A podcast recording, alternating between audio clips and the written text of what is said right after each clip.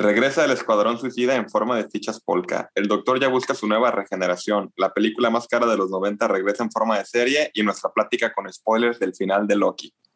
Grabando desde Suma, estoy más en nuestro episodio 229 de Al final se mueren todos.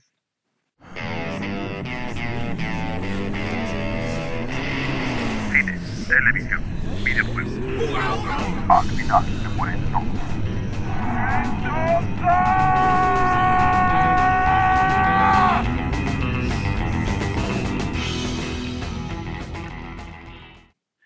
Hola, pues bienvenidos al final se mueren todos, episodio 229. Pues quieras que no, ahí vamos ya 300 menos. Eh, ya. ya vamos, ya vamos por el 300. Esto es- la pandemia sigue, pero pues, aquí seguimos encerrados, ya casi listos para la vacuna la próxima semana. Ya, ya ahora sí. De- y de manera legal. Sí. Este, pues bueno, este, empezando con el box office. Ya, este, en Rápido y Furioso 9 está con 4.8 milloncitos. Ya sigue sumando ya muy- poquito a poquito. Eh, Sí, estuvo muy flojo este, este de box office. sí. Pues también así como que lo que se estrenó no, no inspiraba ir al cine. Este, Space Jam dio un super bajón del sesenta y tantos por ciento. Este, lleva súper poquito en, en comparación.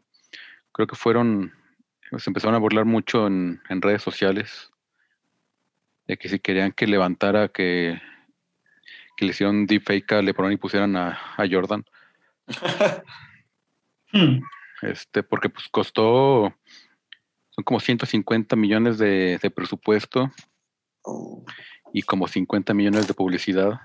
Oye, y este, ya la vi, Carlos, ahora sí bien. Ajá. este, poniendo la atención sin quedarme dormido. Y este, y fíjate que es, yo lo veo como si fuera, así como tú dijiste, como un pan, es como un panfleto, güey, Sí, sí, sí. de Warner Brothers. Está bien cabrón. Eso es un panfleto de publicidad de lo que tiene Warner Brothers y casi casi dice, miren, esto tenemos.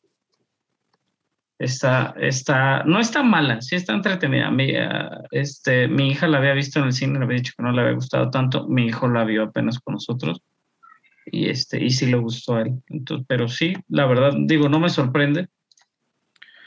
Y sí, los primeros, que son los primeros este, 40 minutos, media hora, es insoportable. Toda la, la historia que le meten ahí muy a huevo del algoritmo y quererlo justificar al algoritmo. y Sí, la verdad, digo, deja mucho que desear. Siento que, que LeBron James, digo, parte, en parte, por ahí vi una entrevista con él, güey, también. Obviamente el cuate, pues dice que sí le gusta lo de la actuada, etcétera, etcétera. Y se ve que el güey se está esforzando para actuar. A diferencia de Michael Jordan, que era, sus diálogos eran pocos, pero su carisma era mucho. Sí, Acá con LeBron, sus diálogos son muchos y de hecho, supongo que las tomas que usaron en algunas escenas son las mejores que obtuvieron, porque sí está muy cabrón, güey. O sea, la verdad se ve que no, no trae como pues. Y digo, no, no, no está mala la película para niños, etcétera, etcétera, pero sí Ay, para, para niños. ¿no? 193 millones a nivel mundial Space Jam, a New Legacy, con un presupuesto de 150 más el chingo de publicidad. Espero les haya llevado gente a, a HBO Max. Obviamente es parte ¿no? del problema, o ya hablaremos de esa. Pues con la próxima, ¿no? ¿Cuál, en qué, qué- cuál está en De Black Widow, la Black Widows? La- este, 11.6 millones. Pero aquí lo que trascendió fue que pues eh, Scarlett Johansson parte de su contrato pues estaba como el, el field dollar que le llaman de la taquilla un porcentaje de la taquilla y pues ya los ya metió su demanda de que pues qué onda pues con toda esa lana que se metieron en en Premier Access pues eso no, no le tocó y pues Y fíjate, Carlos, también, o sea, son, son, son, son cambios que se hicieron este, después de firmar el contrato, entonces pues también ahí debió haber habido una re- renegociación o un, una compensación por lo menos. ¿Qué, ¿Qué va a hacer? ¿Qué va a pasar? Se van a arreglar. este, fuera de los tribunales que- seguramente. Pero- Este, Habían dicho que ajá, no, no, no, vas, vas, perdón, chavo, perdón. había sido una noticia ah, que- que, ya le habían dado 20 millones de dólares por eso, porque se iba para no estrenarla en, en el cine y estrenarla simultáneamente. Algo que también similar pasó el, a- el año pasado con una película, Con la, también no me la acuerdo. Mujer igual, Maravilla. La Mujer Maravilla, que le dieron a Patty Jenkins y a Gal Gadot un porcentaje antes. Eh, aquí también Disney salió, ya dijo sus primeras declaraciones, ahorita andaba leyendo, que, que sí se había- le había dado un- un- una lana aparte de eso. Pero el abogado dice que de todos modos van a ir a las últimas instancias, el gángster. ¿Cómo Sí. llama gángster? La verdad es que se va a poner o se puede poner feo. Disney tuvo su respuesta hace unos, pues no minutos, pero prácticamente sí. Llamó a la, a la, este, a la demanda, dice que no tiene ningún mérito, este, que es, es sad and distressing, que es triste y, y, este, y algo como pues, Estresante, estresante. preocupante.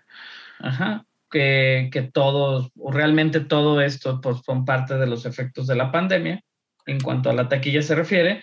Y es eso, o sea, dice que eh, Disney cumplió, digo, eso respondió los abogados de Disney, Disney cumplió completamente con el contrato de la señorita Johansson. Este, en la salida de Black Widow en Disney Plus con Premier Access y ha incrementado su habilidad de ganar una compensación de 20 millones, como dice Chava, que le, ya le dieron por ese, por ese contrato. Obviamente, no sabemos si, pues digo, sabemos que su personaje ya no existe en el MCU, no sabemos si esto le vaya a traer un drama adicional para que nunca más vuelva. Este, pero también puede ser precedente este, en, en el factor de estas películas que se están yendo directo al streaming, a diferencia de Space Jam, que es este, ¿no? Como, como el, decimos, el panfleto de, lo, de Warner Brothers en, en, en HBO Max en Estados Unidos, pues hay ciertas películas de las mismas que está sacando HBO que los actores y actrices no están totalmente de acuerdo en, o, o, posiblemente sí, pues no les queda de otra, pero en la salida simultánea en cines y, y, streaming, o algunos actores, aquí el factor con Black Widow es Scarlett Johansson es productora, ¿no? Entonces tiene que meterse más billete. Entonces pudo, ella está viendo, no que ya se metió el billete, sino todo el billete que, hace, que se pudo haber metido si nada más salía en cines. Entonces, pues no sabemos este, las acciones del por qué, pero pues es eso, la, lo reportó, no lo reportó cualquier este, sitio, lo reportó The Wall Street Journal como, el, pues, como exclusiva inicial sobre la demanda, güey. Y obviamente, pues es eso, o sea, ella está pidiendo alguna compensación. Sabemos que posiblemente nada más esto va a ser como una pesadilla de relaciones públicas para Disney. Este, uh -huh. pero pues sí, eso es un actor top. O sea, ahí eso es lo preocupante para Disney a cierto punto. Sí, pues nominada o sea, al Oscar y todo. Ajá, que un actor top eh, te esté de, demandando así, pues le va que no le va a quedar a Disney de otra más que yo siento doblar las manitas. Digo, no soy un experto en este asunto. Este, y es, eh, es eso, ¿no? Lo que sí, y, ahora mañana sale el, mañana sale Premier Access de Jungle Book, que también si viendo ahora la reacción que vaya a pasar de Disney con los abogados y todo esto, si también tenían el contrato La Roca y, y esta Emily Blunt, ahí puede ser un, un, o sea, puede ser una bola de nieve que se puede ver grande ahorita con todos los sí. la, la, las, las, las, aplicaciones de streaming, las plataformas y todo Digo, que quieren, quieren a diferencia de Netflix, ¿no, Chava? Que Netflix tú sabes a lo que le tiras, que va a ser streaming cuando haces una película para ellos. Y el están, contrato, da ajá, y están dando, ¿no? Scott Stuber salió en, en, en, este, de los representantes de Netflix, salió justo en Variety ayer mencionando eso, ¿no? Que les estaban dando esa libertad creativa y, este, y, y sacar una forma de, de, un release strategy, ¿no? Esta estrategia para, para poderla sacar en cine y a la vez en Netflix, para poder competir en los Oscars, o sea, ese tipo de cosas. Entonces, pues obviamente, con esa negociación, ¿no? Que es la negociación que están llegando con Christopher Nolan, con Netflix, que era otra de las noticias que no pusimos, está importante. Este, Christopher Nolan y Netflix, este, al parecer, por medio del señor Snyder, están llegando ahí a algún acuerdo, este, pues para que Christopher Nolan les haga un par de películas, ¿no? Entonces digo, es eso, esta esta libertad creativa es lo que todo el mundo busca a cierto punto. Sabemos que el MCU y Marvel ha sido muy cerrado en muchas cosas para mantener su, ¿no? Como, como su winning streak, porque pues es puro ganar y ganar y ganar y puras las críticas de intermedias a malas a buenas, pero siguen ganando dinero. Entonces, güey, está bien difícil. Está, es, lo más cabrón es eso, que, que, que sea Scarlett Johansson, ¿no? La que está demandando a Disney y que haya llegado a ese punto, güey, al punto de la demanda, güey. O sea, hacerlo público, esa es la pesadilla de, de relaciones públicas, pues. Igual y les dieron un aviso antes o como sea, porque salió de pronto así, ¿no? No hubo como de que si no me pagas, si no se llega al acuerdo, va a entrar demanda. De pronto nomás nos enteramos de que Scarlett Johansson demandó a, a Disney. Pues bueno, ya haciendo, saliendo del paréntesis larguísimo aquí del box office, Carlos, ¿cuál quedó en número dos? A sorpresa de nadie porque es nueva, ¿no?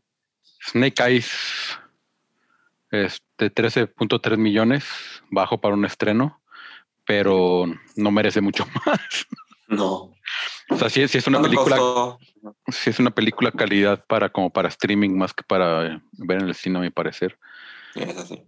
Este, no sé cuál es ese. Ahorita lo checo yo, si quieres. Ok. Este, y en primer lugar, Old de Shyamalan. Este, 16.8 millones. Que, pues, generalmente son bajo los presupuestos también de Shyamalan. Entonces, creo que tampoco está mal. Con García. El, el eh, Shyamalan costó 18 millones más publicidad. Entonces ya ganó porque ya ahorita lleva como 27, si no, 29 a nivel mundial. Sí. Y la de eh, Snake Eyes, esa costó 88 millones producirla, más el montón de publicidad, que esa sí le metieron publicidad. Lleva 21 a nivel mundial. Obviamente, comparada con las anteriores eh, de G.I. Joe, por lo menos con Snake Eyes, eh, costó la mitad de Rise of Cobra y obviamente mucho menos que G.I. Retaliation, que es la de ya donde sale la, la roca. Entonces, este, pues digo, 175 millones costó la primera, güey, que solo juntó 300, que justificó una segunda, güey. La segunda costó 135 y juntó casi 400, 380 millones. Entonces, bueno, 54 millones el opening weekend de Rise of Cobra y Retaliation 51 millones. Mucho dinero raro, no sabemos en qué momento sucedió que metieran tanto dinero. Pero esta no va a ser un éxito. Sabemos que Goldwyn no es, pues no es un ninja, güey. Y no hace Snake Eyes, déjate un ninja, güey, Snake Eyes. Este, y por ejemplo, aquí en Taquilla de México no alcanzó a, entrar al top 5 Snake Eyes. Se quedó en séptimo lugar. Atrás de Rápido y Furiosos en sexto lugar. Ahí sí. En quinto lugar, El Mesero. ¿De comedia mexicana? Comedia mexicana, con alguien, no sé quién sea esos que salen en la foto. En cuarto lugar, Black Widow, 11.5 millones de pesos esta semana. 177 acumulados. Viejos, Shyamalan 16.5 millones en su primera semana. Jefe en pañales 24 millones. Y Space Jam 27 millones. Que pues quedas que no, pues también con el, el hype que estaban con las finales de la NBA, pues sí alcanza a jalar gente, Lebron. Aunque él no estaba en las finales. Está, ay, cabrón, está difícil. Está difícil. Por ejemplo, Jefe en Pañales no figura en la taquilla americana. Creo que esa salió, habrá salido en nada más en streaming allá. No, sí, mira, está en No, quinto. sí, vos debiste en séptimo. En el ah, está en, en séptimo, sí. Oye, y la película, la de una que se llama Pig, con Nicolas Cage. Ah, qué bonito está la de Pig por ahí está como un décimo. En, sí, está en Nicolas 12. Medio Sí. millón lleva. Ok, dos millones lleva. Bueno, eh, La, la vieron mis compas de Los Ángeles y dicen que está, que está muy buena, me la recomendaron mucho. Y también pues la recomendó Guillermo el Toro. Este, pero sí dijeron que es una historia sencilla, súper bien hecha y así de que la película vale muchísimo verla. Aquí en México no hay ni fecha de estreno, creo. No, yo creo que igual el festival, ¿no? Estaría interesante. Sí estuvo en festivales, Pig, Barça Plus. O también, eh, puede ser una opción, pero pues la canacina esperando también este el próximo gran éxito, ¿no? Que se viene ahí. Tuvimos la oportunidad de, de ver el Suicide Squad y vamos a hablar al rato de eso. Y yo creo que sí va a ser el próximo, próximo gran éxito en taquilla, a pesar de ser clasificación C. Sí. A pesar de ser clasificación C, yo creo que sí lo, lo hemos estado esperando. Algo que la gente ha estado no esperando, Carlos, la primera noticia, eh, a mí me sorprendió, yo pensé que iba a durar muchos años todavía. No, creo que ya, ya, ya, había mucho rumor al respecto sobre este eh, Doctor Who. Este Jodie Whittaker anunció que, que pues ya va a salir. Este, después de tres temporadas nada más. A ver, cerré la esqueleta sin querer. Pero digo, va, a grabar otros tres especiales. Digo, también ahorita que está complicado grabar temporadas, pues, prefiero mejor hacer tres especiales. Este y, y en, en otoño del próximo año de 2022, este sería ya su salida. Y pues me imagino que en el, generalmente al, al final del, del tercer especial Se mueren todos. ya aparecerá el, el, el decimocuarto doctor. O doctora. Pues, Yo creo que va a ser doctor ya. Yo creo que va a ser doctor. Pues ahí hay muchos nombres ahí que están papaloteando en todos lados. Este, ya por- es, igual que, de- que James Bond. Esto empezaron desde John Boyega hasta Judy Dench. Este, entonces, pues es otro de los que genera mucho, mucho de qué hablar. Sí, el Doctor Who, fíjate que, que digo, lo, lo habíamos mencionado ya también cuando teníamos al joven Machas con nosotros, ¿no? Para mí no es, o no ha sido siempre tan trascendente, sé de, o sea, del TARDIS y sé de un montón de cosas del Doctor Who, porque pues están parte de la cultura pop, en cultura general, pero, no, E- Es un nicho muy, muy especializado dentro del nicho del, de la cultura geek. sí, así sí, es, o sea, sí. es más, es, ya va como más para allá, güey, ¿no? Sí, ¿Tú sí has visto Doctor Who, chava? Chava no está, Chava se fue. Eh, capítulos, la neta no, no, no. O sea, espera. Sí, así como Este, dedicarle una capítulos. temporada. Yo un poco no, le perdí sí la he visto pista. de que de pronto está y si hay alguno u otro lo veo. Yo le perdí un poco la pista con Peter Capaldi. Pero Ah, Peter Capaldi, Sí, el de. Tinkerer en Suicide Squad, ayer lo vimos. sí los Su- tengo ahí pendientes para ponerme al corriente eventualmente. Pero no, Chava, hablando de. De noticias este, tristes. Pues, pues no tristes, pero sí algo que nos preocupó, fue medio alarmante. Eh, Bob Odenkirk se desvaneció en el set de Better Call Saul y fue llevado al hospital.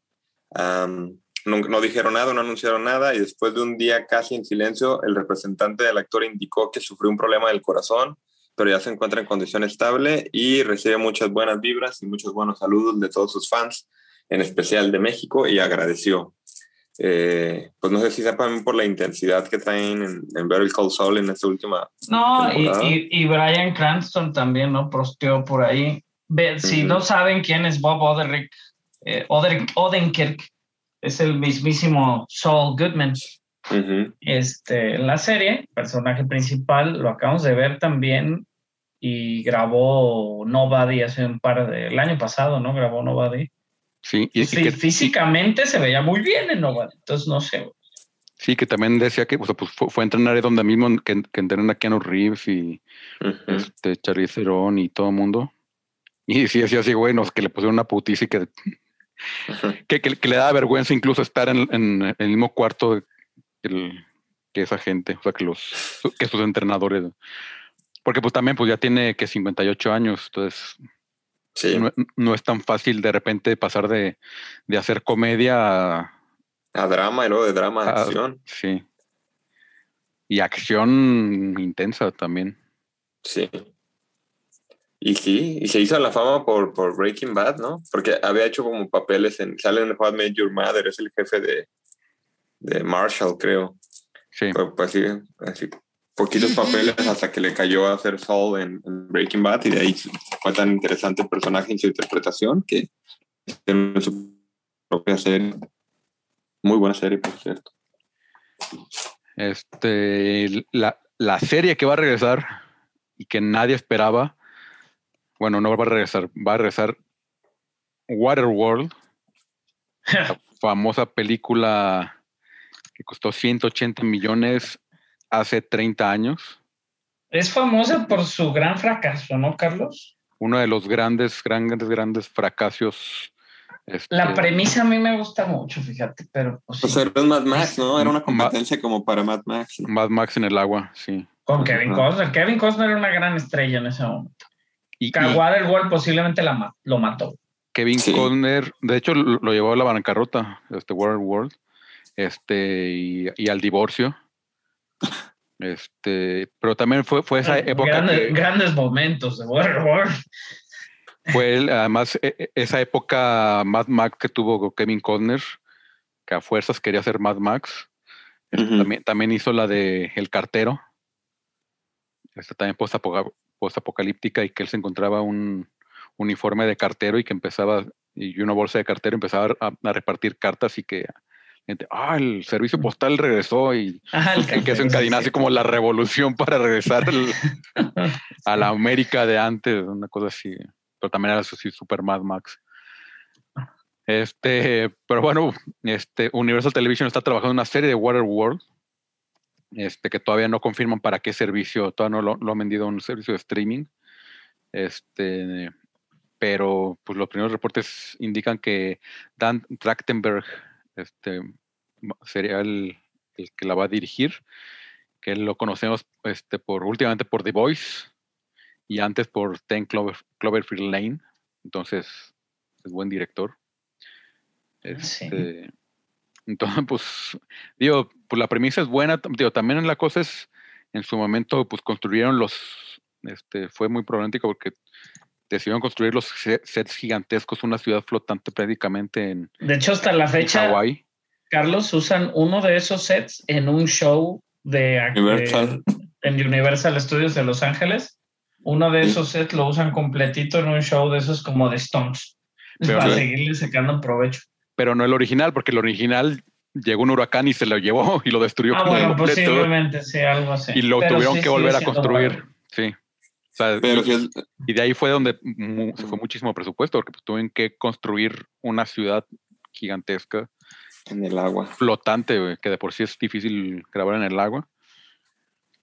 Y, y él era como un, este, como Híbrido. un híbrido, ¿verdad? Sí. un Aquaman. Es- estaba, estaba, estaba interesante, fíjate. Lástima. Pues a ver qué tal, güey. Digo, pues ahorita la neta que la gente está tan necesitada, necesitada como, pues de historias conocidas. A veces hay mucha gente que realmente no se quiere aventar por una eh, IP o una propiedad intelectual nueva. Y, y más vale malo por conocido que bueno por conocer a cierto punto. Entonces, Y- pues igual Waterworld puede jalar gente, güey. La neta, y, y es buena, la neta, o sea, la neta, o sea, no es brillante, pero pues sí, sí entretiene bastante. Es bien entretenida. El otro día la estaba viendo y Con- es entretenida. Con Dennis, Imagínate, Dennis Hopper como el villano. con Pache, ¿no? Trae un Pache. Sí. Sí. Pues bueno, algo que sabemos que es muy entretenido y que jala mucha gente y que realmente, güey, creo que le comieron el bandado a Warner Brothers, porque tiene un buen contrato Warner Brothers con la, con la compañía Pokémon. Prepara una serie live action en Netflix al parecer, este, de, del mismo creador o, bueno, del, escritor y productor de la serie de Lucifer, Joe Henderson. Este, Lucifer va a sacar su sexta y última temporada en, Netflix esta este, ya para, para este año. Y bueno, pues sabemos que puede ser algo similar o según lo que dicen es de que se va a quedar en la rama estilo el detective Pikachu, que fue muy exitosa hasta el punto de ser en su momento, antes de que llegara Sonic y la detronara, la película de videojuegos más taquillera de la historia y la mejor calificada también después de Sonic. Este, a mí me gusta Detective Pikachu, me gustan mis Pokémon, güey. Este tiene muchos, obviamente. Pokémon Journeys, por ejemplo, está exclusivo en, Netflix en Estados Unidos, que es la serie más nueva. Este, aquí la tenemos también en México, ya la actualizaron. Entonces digo, pues, podemos esperar a ver qué tal. Este, pues Detective Pikachu, pues sí ganó, ganó una buena lana, le fue bastante bien. Este, y pues esa es una propiedad, güey, que la gente conoce pues desde 1995, ¿no? Que por ahí salieron los Pokémon. Entonces, pues live action para Netflix, a ver qué tal. Mm, Detective Pikachu, pues yo creo que sí que salió, digo, sí salió una lana, 150 millones hacerla. Todo estaba basado en los efectos. Entonces, habrá que ver cómo desarrollan esta, esta serie live action, ¿no? De Pokémon. y digo Netflix, ¿no? Con, con todo, pero a ver.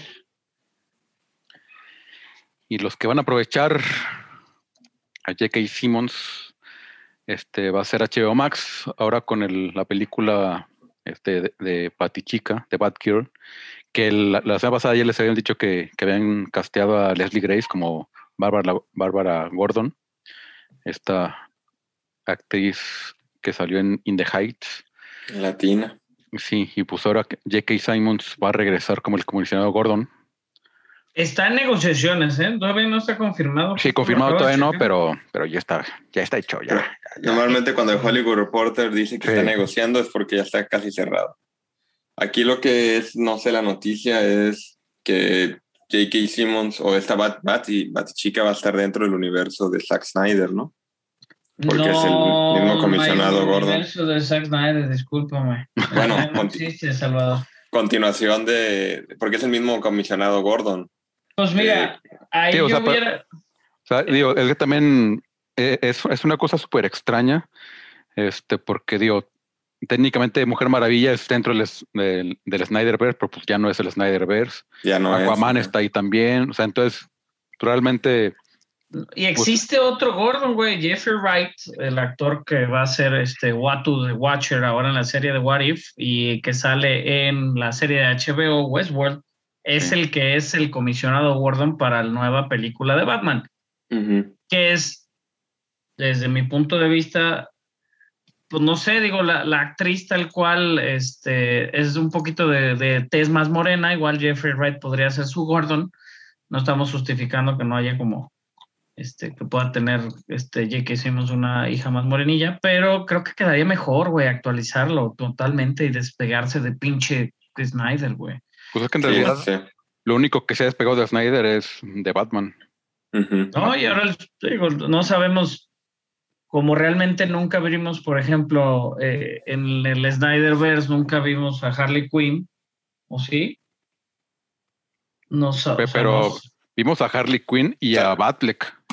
A, Batfleck en, en, la película pasada. Entonces sí, entonces sí, y, y al, y al Joker de al Joker de Leto, ¿no? Sí. En, en la en Justice League. Entonces, pues es, es complicado el Snyderverse y es complicado DC Vamos a ver qué, digo, por ahí, hablando de Batfleck, pues Ben Affleck salieron varias imágenes este, de un Batman parecido al de Ben Affleck, que Ben Affleck está excelentemente pasándola muy bien con Jennifer López por ahí de vacaciones, creo que no en Italia, no sé dónde estén. Este cumplió 52 años Yelo para hacernos sentir mal a nosotros en nuestros 38 con nuestros dolores de rodillas.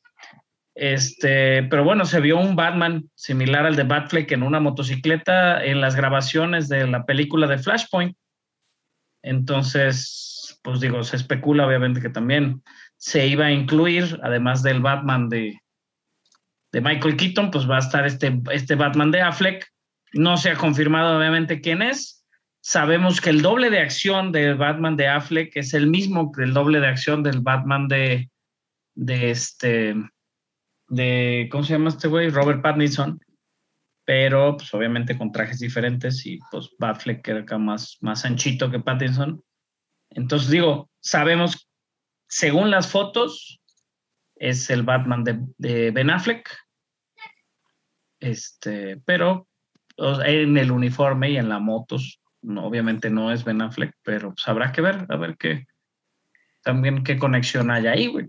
Y si Flashpoint pues le interesa conectar todo, le interesa saber... Reiniciarlo.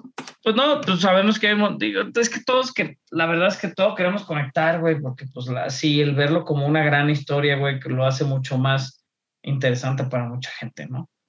Este, a ver qué tal, güey. Y para mucha no. Sí, para mucha no, para mucha es de que, güey, como que tengo que ver pinches 22 películas para entender esta mamada. Simón. Bueno, Este, hablando de películas, hay cuatro películas mexicanas que van a representar a México en el Festival de Venecia eh, este año. Una de ellas es Michel Franco, regresa después de haber ganado el León de Plata. eh, la ganó con con la que no le gustó a nadie. Nueva orden. Nueva Orden, pues no, no sabemos Nuevo por qué Orden. Nuevo Orden. Ahora regresa con una película que se llama Sounddown. eh, la caja de Lorenzo, de la, caja, la caja de Lorenzo Vigas, el otro Tom Rodrigo Pla y El hoyo en la, en la cerca de Joaquín del Paso. Eh, son las cuatro películas que van a representar a México en, en- en el Festival de Venecia, más, pues, más los cortometrajes, pues. Eh, Sí. Pero sí, a ver qué onda con Michel Franco, a ver si se lo vuelve a ganar. Sí, que es una coproducción con, con Polonia. Polandia. Ajá. Sounddown. Y digo, pues también, pues ahí, ahí anunciaron varias cosas interesantes. Este, la nueva de Edgar Wright se va a estrenar ahí también. Ujú. Este, Dune, Dune se estrena en Venecia. sí, la nueva de también de este. ¿Cómo se llama el chileno? Este se me fue el hurto el nombre. Sebastián o hay dos. Sí, Sebastián. Y Pablo, Pablo Larraín y Sebastián, el otro no, no me acuerdo del apellido de Sebastián. No sé. Es la nueva de Pablo La- Larraín. Spencer. Protagonizada por Kristen Stewart. Como la princesa Diana. Oye, y este, El último duelo también de Ridley Scott. En Venecia. digo, varias, varias de las noticias también, además de los festivales que ya vieron, eh, fue el Comic Con la semana pasada, sin grandes avances y grandes noticias. Ya hablamos del Doctor Who, alguna de las noticias que salió por ahí, obviamente retirados del Comic Con al momento por costos, güey. O no fue ni Warner Brothers ni Marvel, que son como los grandes contendientes. También la gente de Netflix acababa de hacer su Geek Week, entonces no apareció mucho. Sabemos, por ejemplo, se presentó Dexter, el nuevo tráiler de la serie Dexter New Blood, 10 capítulos nuevos de la serie famosa. No, aquí la pasaban por FX, va a salir en noviembre 7 en Showtime en Estados Unidos. No sé quién la va a tener aquí en México, pero bueno, si les gustaba Dexter. También va a haber Dexter.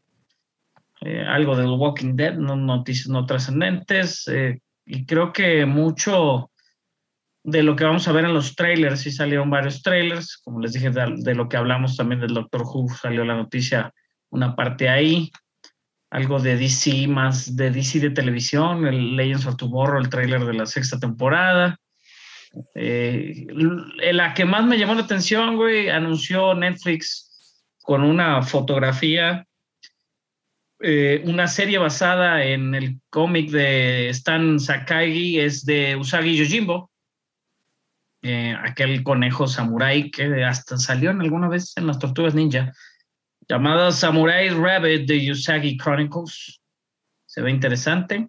Este, y creo que es todo por ahí, una especial Eh, de hora de aventura. Una película, ajá. Y una, también la de Netflix dices, se anunció ya, se confirmó más bien la segunda temporada de, de Sweet Tooth. Ah, sí, tienes toda la razón, la confirmaron el día de hoy, ahora sí que sí se va a hacer. Ujú. Este, entonces, entonces, pues vamos. También, entre otras noticias rápidas, Marvel anunció el día de hoy por medio, un medio medio raro, ¿no? Ahí salió, digo, por, sí, en Hollywood Reporter o algo así, salió la primera foto oficial Rarísimo. del set, que ya se había filtrado en todas las pinches publicaciones desde hace meses, las fotos de Hawkeye, pero bueno, Hawkeye ya tiene una fecha oficial de salida y la anuncian para el 24 de noviembre de este año va a estar Hawkeye. Esto pone la especulación a todo, ya que decían que eh, Miss Marvel tenía que salir en ciertas fechas y si, cuando se va a estar cruzando con películas como The Eternals y, eh, y Spider-Man, ¿no? A ver si, si se topan o no, no sabemos el timing, pero bueno, What If comienza la próxima semana. Sí, ya la próxima semana, ¿verdad? No, Sí. 11 de agosto. Ah, Sí. en dos semanas, dos semanas, What If. Este, bueno, también en otras noticias de Disney, eh, la Kid Steinfeld y Tiffany Haddish, eh, la Kid Steinfeld recién nominado al Oscar por la película de Black Clansman. Según The Hollywood Reporter, están en negociaciones para estelarizar la próxima película de Disney basada en uno de sus juegos. Tenemos mañana Jungle Cruise, va a salir con este, La Roca y Emily Blunt en, en Disney Plus para Premier Access y va a estar aquí en el cine. Y pues bueno, eh, esta película va a ser dirigida por Justin Simeon, que es el, el director de Dear White People y de Bad Hair, así se llaman, son dos películas mucho más pequeñas, y va a ser como su primera película de estudio. Este, y obviamente pues va a ser la típica película de que pues eh, me voy a, se mudan a una casa, ¿no? En Nueva Orleans, en el French Quartet, Quarter, perdón, donde está todas estas casas estilo franceses de Nueva Orleans, y pues que está, este, está poseída, ¿no? Por estos 999 fantasmas. Uno de los juegos que más me gusta, si no es pues el que más me gusta de todo Disney. Entonces está interesante. ¿eh? En Sí. el 2003 se hizo una película con Eddie Murphy, güey, que no es mala, pero no es buena. No toma ni nada de la, de la historia de la, De la mansión. de la mansión, tampoco hace como tanto alusión a los, a los personajes que si bien no son personajes en sí, pues todos sabemos que, no, este, Madame Liota, el, el, Hat, el Hat Ghost, la, las, digo, sí hay como ciertos este, eh, guiños y, y, y también está, sí, está la psíquica en, en la esfera ahora que me acuerdo. Pero, pero pues a ver qué tal, ¿no? A mí me gusta un chorro de, de- del, del ride de Disney. Cuando entras y, y el techo se va para arriba, pero da la sensación que tú vas para abajo. Ujú. Eso para mí es de lo más perro también de, de Disney Sí. por el, el- el- el efecto visual. Que se alargan Sí. los cuadros y te muestra cómo está embrujada. Entonces está, está chido. Que es, mm, a ver si hacen algo así en la, en la película. O, o si no lo hacen, mínimo que sea una buena película. Creo que, creo que me equivoqué ahorita que dije este de Stanfield, eh, que será este Black Clansman, no, es Judas and the Black Messiah, es por la que estuvo nominado. También, también salen, bueno, salen varias. No, creo que también sale Black Get Out. Ah, sí, también salen Black Clansman. pero, pero este, en Judas and the Black Messiah fue por la que estuvo nominado. Este, no, de hecho no sale en Black Clansman, estoy checando rápido. Salen Knives Out, salen Knives Out, salen Ay, qué racistas. Sorry to Bother Este, You. pero bueno, es parte, parte de las noticias este, de, ¿no? pues de, de los parques que, que es interesante, siempre me llama la atención. Otra que siguen haciendo y haciendo, yo no la he visto, es No Piercer, güey, basada, ¿no, Carlos? Ey. Ahí la, la vas a dejar. Sí, sí, porque la empieces. Snow, Snowpiercer la renovaron por una cuarta temporada. Te- ah, Están terminando su tercer, la tercer, de grabar la, la tercera temporada y ya la renovaron por una cuarta temporada. Bien, yo no he visto, vi el primer capítulo. Este, Bo, John Bohu es, es productor ejecutivo. Recordar que él dirigió Snowpiercer antes de hacer Parasite, es de la película Snowpiercer. No sé qué tal está la serie, ¿alguno de ustedes la ha visto? Sí, está, a, a mí me gustó, está. O sea, tampoco es así como que el. Ya había una La peli Quinta la película, Maravilla. ¿no? La de Chris, Chris Evans sale. Sí, Sí. la dirige Joe, Joe Bong-Hu, ajá, director de Parasite. Eh. Pero es lo mismo de que el tren está dando de la vuelta al mundo porque el mundo está congelado, ¿no? Sí, pero es como precuela. Ah, Es como la precuela, sale esta Jennifer Connelly. Este. En, en- creo que en la. en- en esta- no sé si en la segunda o en la tercera ya sale este Sean Bean. Ok. ¿Y no se ha muerto? No sabe decírtelo porque no lo he visto. Ah, ah, qué bueno. güey. No hay que, igual sería un super spoiler, güey. Sí. Pues tampoco es un poco de esperarse, ¿no? Que lo maten. No, Ajá, eso- eso- eso- ese- no, ese güey no va a pasar de una temporada. Este no es spoiler. Eh, bueno, algo, algo- una noticia ahí que, que está como agradable. Eh, Lucasfilm contrató al youtuber Shamuk, que él fue el que realizó el deepfake que perfeccionó la apariencia de Luke Skywalker en, en el Mandalorian. Eh, la mejoró la imagen que estaba, que nos mostraron dentro de- de- del, del último capítulo del Mandalorian de la segunda temporada. Y fue tanto el impacto en, la- en- en- en el internet y, y en la mejora que hizo que pues, Lucasfilm le digo, véngase para acá, porque tal vez va a salir más Luke Skywalker en, en la tercera temporada del Mandalorian. Sí. Y, No, y- sí, y- y digo, desde, desde que empezaron a como a rejuvenecer actores este, en Disney, con Carrie Fisher y con este Moff Tarkin, no me acuerdo el nombre, el nombre del actor, este, inmediatamente empezaron a salir videos de deepfakes que se veían mejores que lo, este, que lo que estaba haciendo Disney con sus millones de dólares. Y pues acá pues era este, postproductores independientes con en su computadora de su casa, que dio computadoras poderosas, pero pues no es no lo que cuestan las computadoras de Industrial Light, Light and Magic. Exacto. Imagínate lo que va a poder hacer con uno de esos aviones, güey. Sí. Sí, pues, y, y- y- y no, no es la primera vez que pasa eh, que, que contratan youtubers. También en su momento, este ILM también contrató a un, a un youtuber que hacía cortos este, de peleas con sables láser y le quedaban súper chingones los, los efectos. Sí, hace, sí, como, sí. hace como 10, 15 años también lo contrató.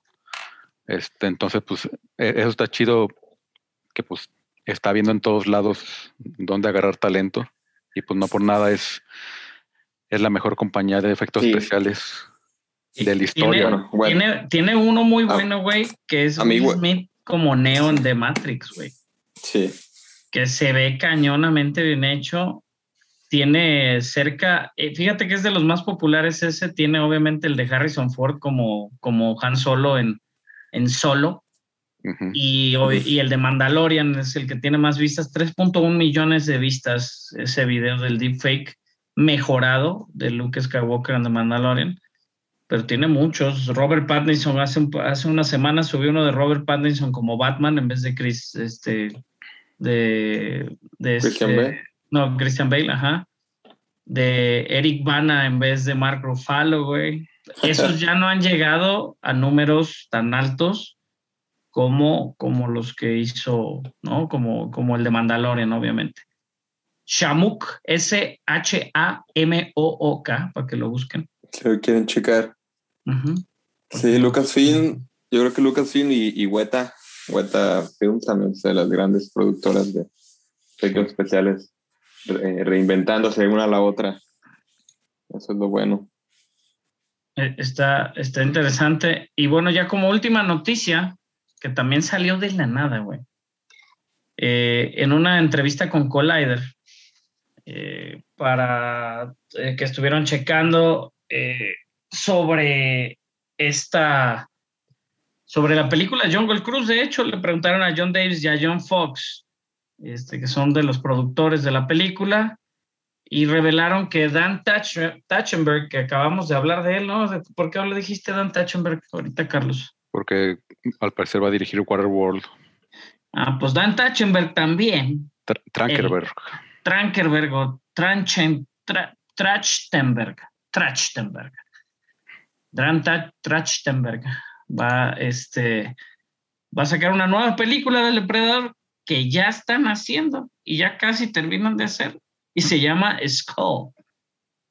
Esta película llamada Calavera este, es, está basada en una historia de origen del depredador en su primer viaje a este planeta.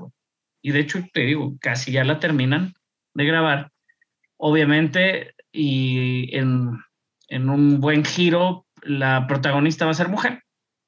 Este, y era muy como, y va a estar mucho más apegada al primer filme de, de Shane Black con Alonso Schwarzenegger. Entonces, este, pues a ver qué tal. La comparó, a lo- uno de los productores, eh, Fox, la comparó más como, como con el Revenant. Así lo dijo. Dijo, es más tirándole como al Revenant que cualquiera otro, otro filme del Depredador.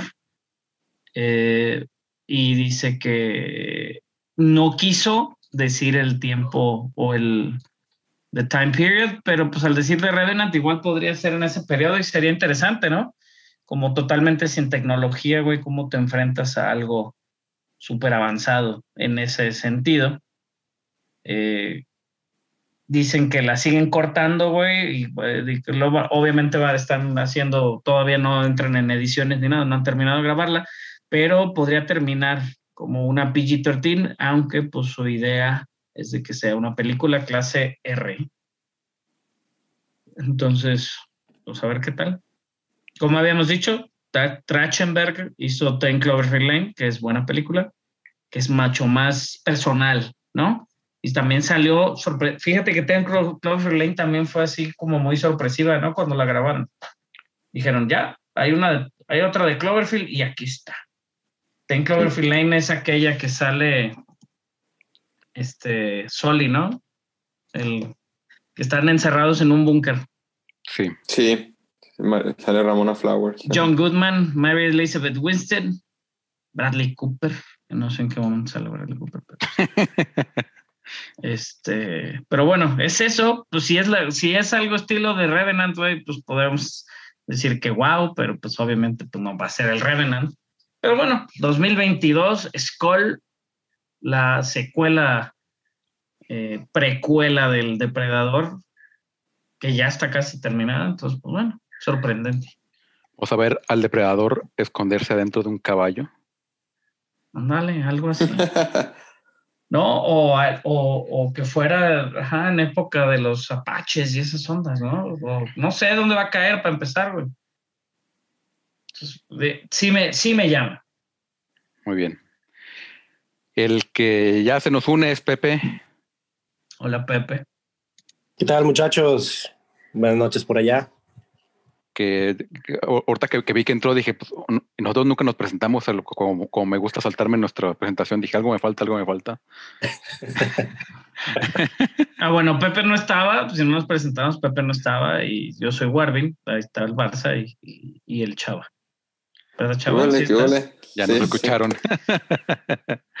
este, y pues bueno, ahorita vamos a hablar de, de Loki, pero primero, creo que rápido, este, fuimos ayer a ver The Suicide Squad. Gracias a Universal y a Warner por la invitación. Creo que aquí en México la distribuye Universal. Sí, nos sorprendió ver el logo de Universal al inicio. Sí. Este, qué?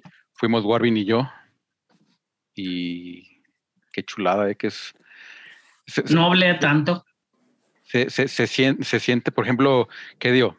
E- e- Entrando así de, de lleno, lo, la- lo- lo que es inevitable es lo que primero te pregunta la gente es, ¿y está mejor que Guardianes de la Galaxia? Y creo que no es comparable, pero porque esta es clasificación C, pero se siente luego, luego el feeling y este de, de cine B que, que son los orígenes de James Es Bond. eso, creo que se siente, obviamente James Bond en, este, en esta cancha se siente más cómodo, Sí, lo dejaron hacer mucho de lo que le gusta hacer.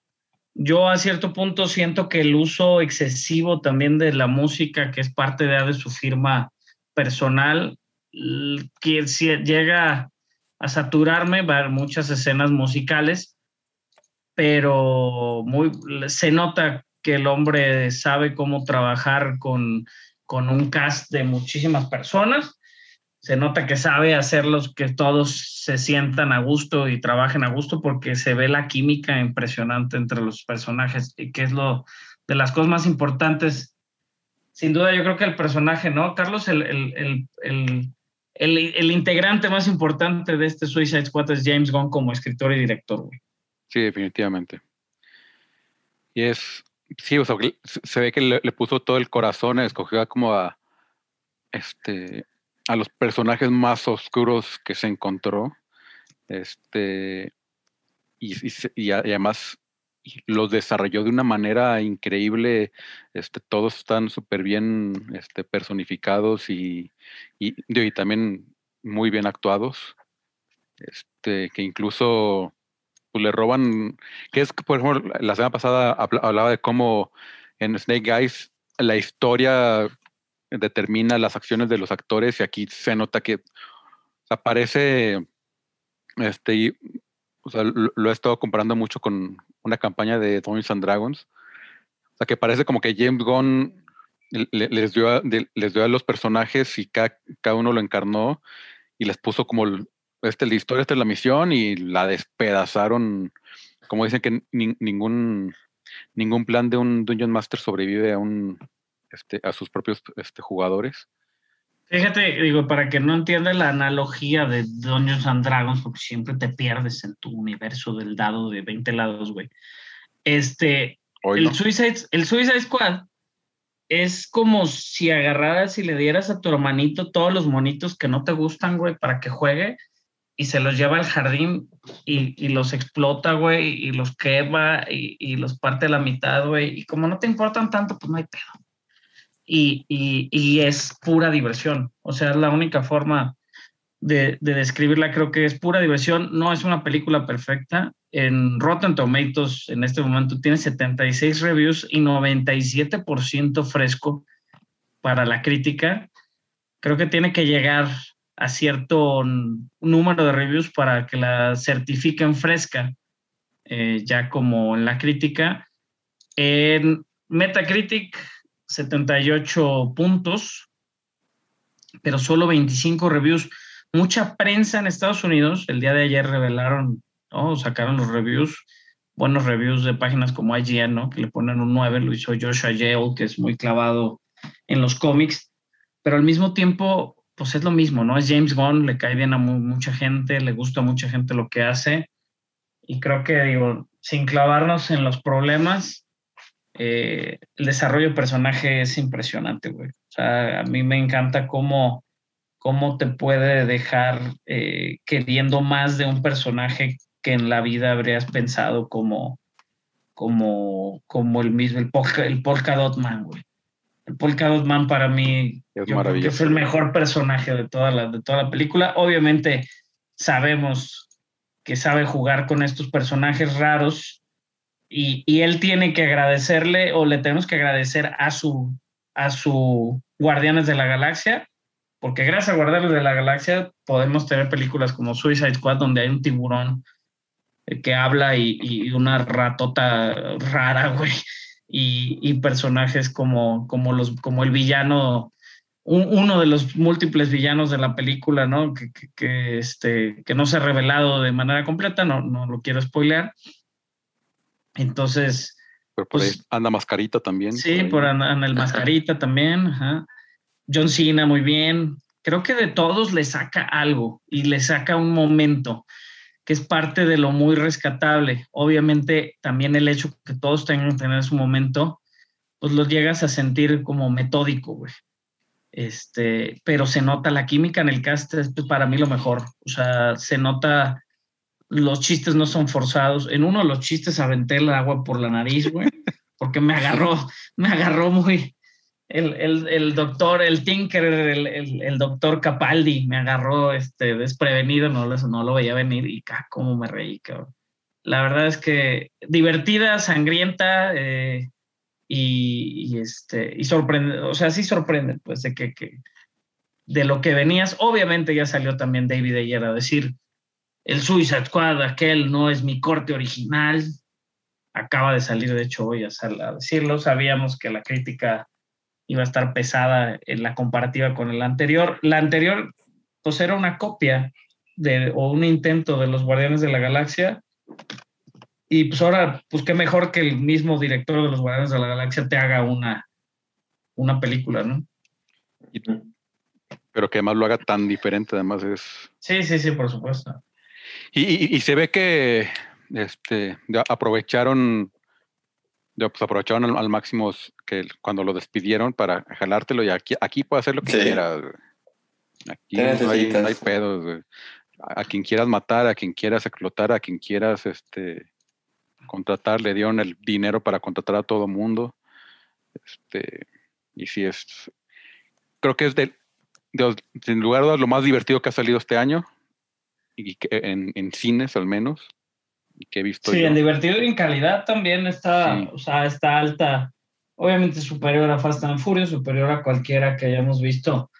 Mucho más entretenida que Black Widow, siendo géneros totalmente, digo, similares.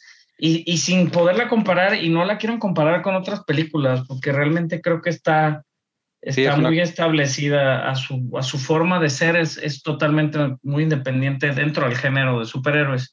Sí, o sea, no lo puedes comparar. Yo la compararía incluso más con algo de Troma que con, con Guardianes, por ejemplo.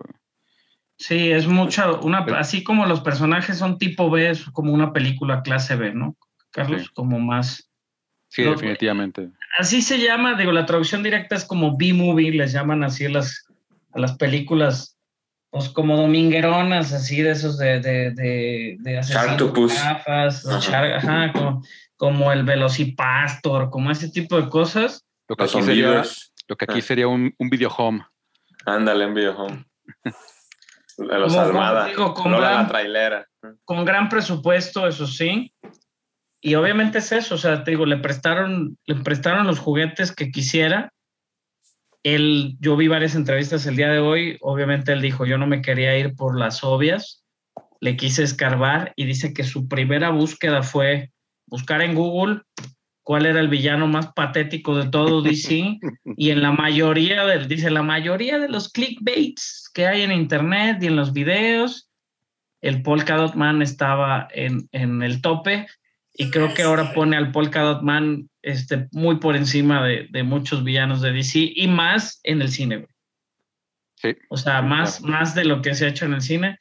Entonces, que, ah, eh, la verdad está muy bien. Vayan, véanla, diviértanse. El 5 de agosto sale aquí en México. Este, y y sí, Pepe esas- la podrá ver por HBO Max el viernes 6 de agosto. Ya la estamos esperando. Claro que sí. y, Había leído que está muy, muy, muy divertida. sí. Eso. Y ya lo que me gustó mucho que fue este, en, en los créditos, de- inmediatamente después de que pasan los actores, está la sección de dobles de riesgo, que son Mm, un chingo. Y o sea, está chido que, el- que les haya dado el crédito tan importante, o sea, en la posición tan importante. Sí, sal- sale en los títulos, ¿no? Sí, sí, salen primero este, los asistentes de producción, luego este, todo- todos los actores y después los stunts. Hay una escena post créditos interesante, digo, por ahí, por ahí este, también espérense y vean la escena post créditos, que va a tener alguna conexión. No sabemos este, qué es lo que sea, ¿no? Pero bueno, eh, David Ayer, te digo que está un poquito sentido, James Gunn está en los cielos, por ahí es, este, digo, para los que no saben que el villano también es una estrella de mar gigante, que está, ya lo pusieron en la premier de Londres, en, en- en- afuera del cine, ¿no? Una estrella de 25 metros, güey. ¿Se acuerdan hace 15 minutos que dijo que no quería spoilear mucho? Sí, sí, sí. Ahí No, pero sí, sí sale en el tráiler, en el segundo tráiler, acabo de ver el segundo tráiler y sale la estrella de mar gigante. Entonces no es como que, como que, como que esté o no esté, pero sí este, creo que, que es eso, o sea, te, te puede dar cosas tan ridículas y tan divertidas. Y vayan sin, sin expectativas y yo creo que se van a divertir más. cabrón. Te digo que también hace Muy bien que-. Y, y también lo chido es que es muy fácil ir sin, sin expectativas porque así, pues, ¿qué, quieres, qué vas a esperar de, de Bloodsport, de, de Peacemaker, de Polka Dot Man, de La Zarigüeya, ¿no? Que la... Que de todos esos, ¿tú conocías alguno que no fuera eh, Harley Quinn y, y el King Shark, obviamente? Creo que a Polka Dot Man sí lo había escuchado este, mencionar, también eh, probablemente en, en alguna lista de, de malos extraños de DC, este, pero pues no, creo que yo, este, Capitán Boomerang, Ah, sí, Boomerang, que sale la anterior. Digo, lo- lo- los tres que regresan del, del anterior, que es Rick Flag, Harley Quinn y, y Boomerang. ¿Y es como secuela del anterior? ¿Se menciona algo del anterior o algo así? ¿O no? Nada, ¿O es nada, total? nada. Ah, No, es. O sea, Nada, eh, sí, pero sí, saben pero que no. ya sabes. Ajá. Ah, Sirve, sirve saber el plot, pero no te, no te va a hacer la conexión, ¿no? No, pues no, definitivamente. No te nada, sirve de nada. nada ni el plot. O sea, nada más te dicen, you ¿No? know the drill, la vieja en tal minuto, güey, te dice, you know the drill, güey, ya sabes a qué estamos aquí. Este es el escuadrón suicida. Y dice, no, pues es que no nos queremos llamar así porque pues, está peligroso.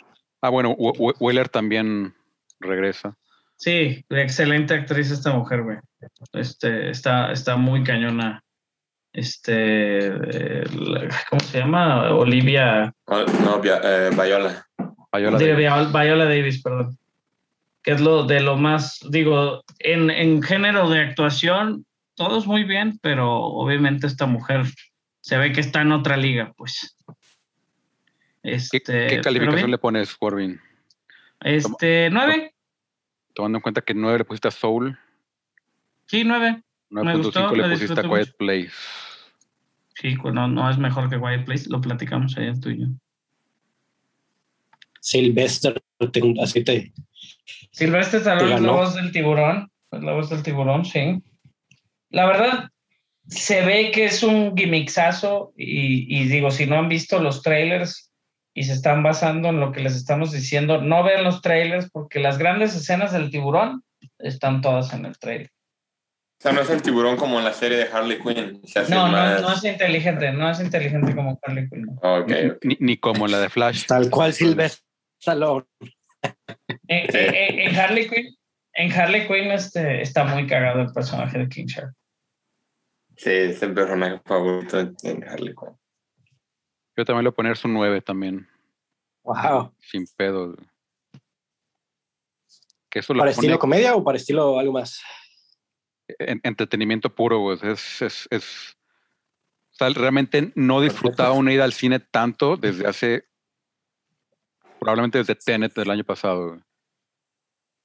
Sí, es, de hecho les, les iba a comentar, o sea, de, de todos los reviews que hemos, que, que hemos escuchado ahorita, al menos en el último mes, mes o dos meses, este, pues ya creo que este es el primer review donde todos salen muy, muy, muy contentos del cine. Digo, películas hemos visto buenas, pero, pero del cine así que esté muy, muy agradable. Esta es la primera que los escucho todos así.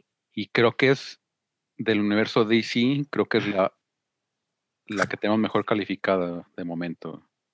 Junto con Joker, que también le pusimos 9, creo, los dos. Sí, la verdad Sí. es que creo que gusta mucho. O sea, gusta mucho. Digo, no es Endgame porque tampoco está en esa categoría. O sea, a pesar de que sean su- superhéroes o supervillanos, lo que quieras, es otro tipo de película. güey. La- yo la consideraría más dentro. Pero, por dentro ejemplo, de- tipo, tipo Snatch, no, no, no Snatch, tipo Crank, tipo esas películas así como de risa con gore, o sea, que, que no te tienes que tomar en serio.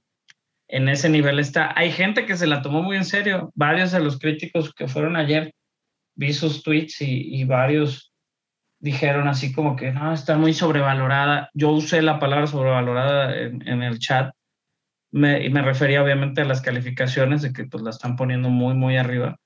Este, pero posiblemente lo que la gente necesita ahorita en la pandemia y le va a beneficiar esa sobrevalorada de la pandemia, que digan, puta, es lo mejor que he visto en años, porque posiblemente sí es lo mejor que mucha gente ha visto en años. sí.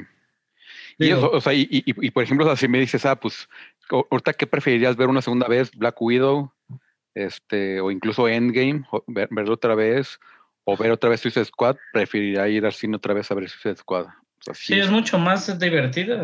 no te- o sea, y es eso, o sea, de que entras y desconectas el cerebro, o sea, así de... Porque sí, o sea, tam- tampoco es una película idiota como pasa con muchas, o sea, pero es así de ir a, a, entretenerte, güey, así, a, a ver a ver sangre, a ver muerte, a ver violencia. no, y a fin de cuentas, divertida, güey.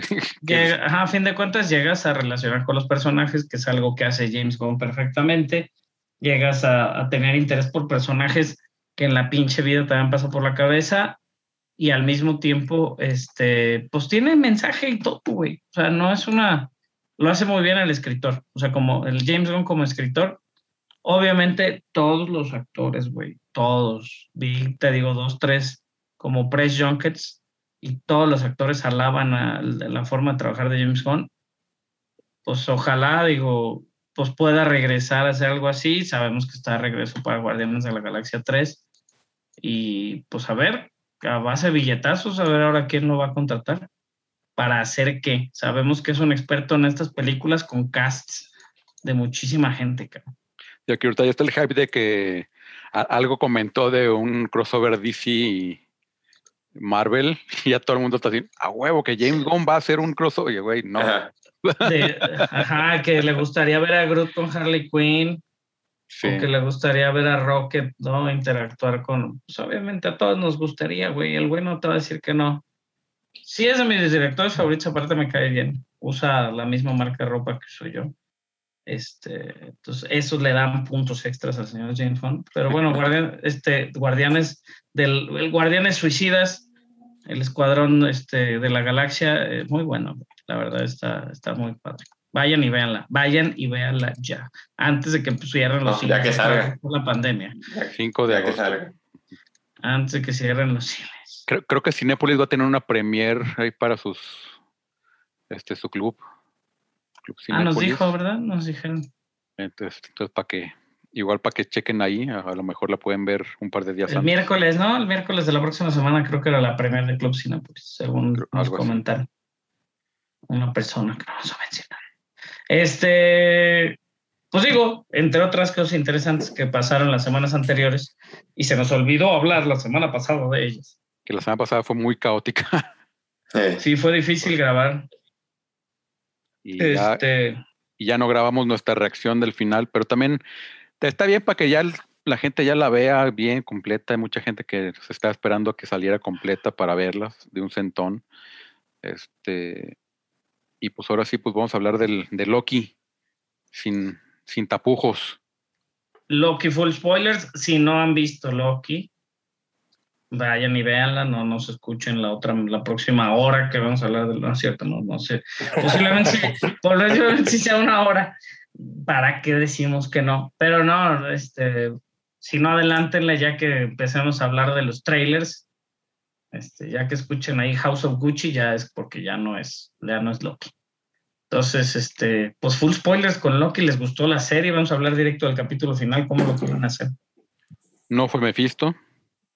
Eh, eh, eh, está curioso que de, las, de las dos que habíamos considerado más probables, que fuera Kang o una variante de Loki, pues técnicamente la teníamos con esos dos. Porque, una mezcla. Porque los dos. fue una variante de Kang, de Conqueror. Este, pues está súper interesante el, que también como mucha exposición, mucho diálogo, este, pero... Todo el último capítulo es media hora hablando. Sí. Sí, se aventa media hora de, de monólogo, ¿no? El, actor este... Mayors, súper interesante. Jonathan su, Su actuación, que más, pues él dice que es un, un payaso entrenado, o sea, él estudió para payaso. Este, y pues que... ¿En serio? le dieron un poco de libertad dijo, pues ahorita es cuando, porque con, con Kang no voy a poder, pues este lo voy a hacer un poco más, más extraño, más este, extrovertido, más bizarrón.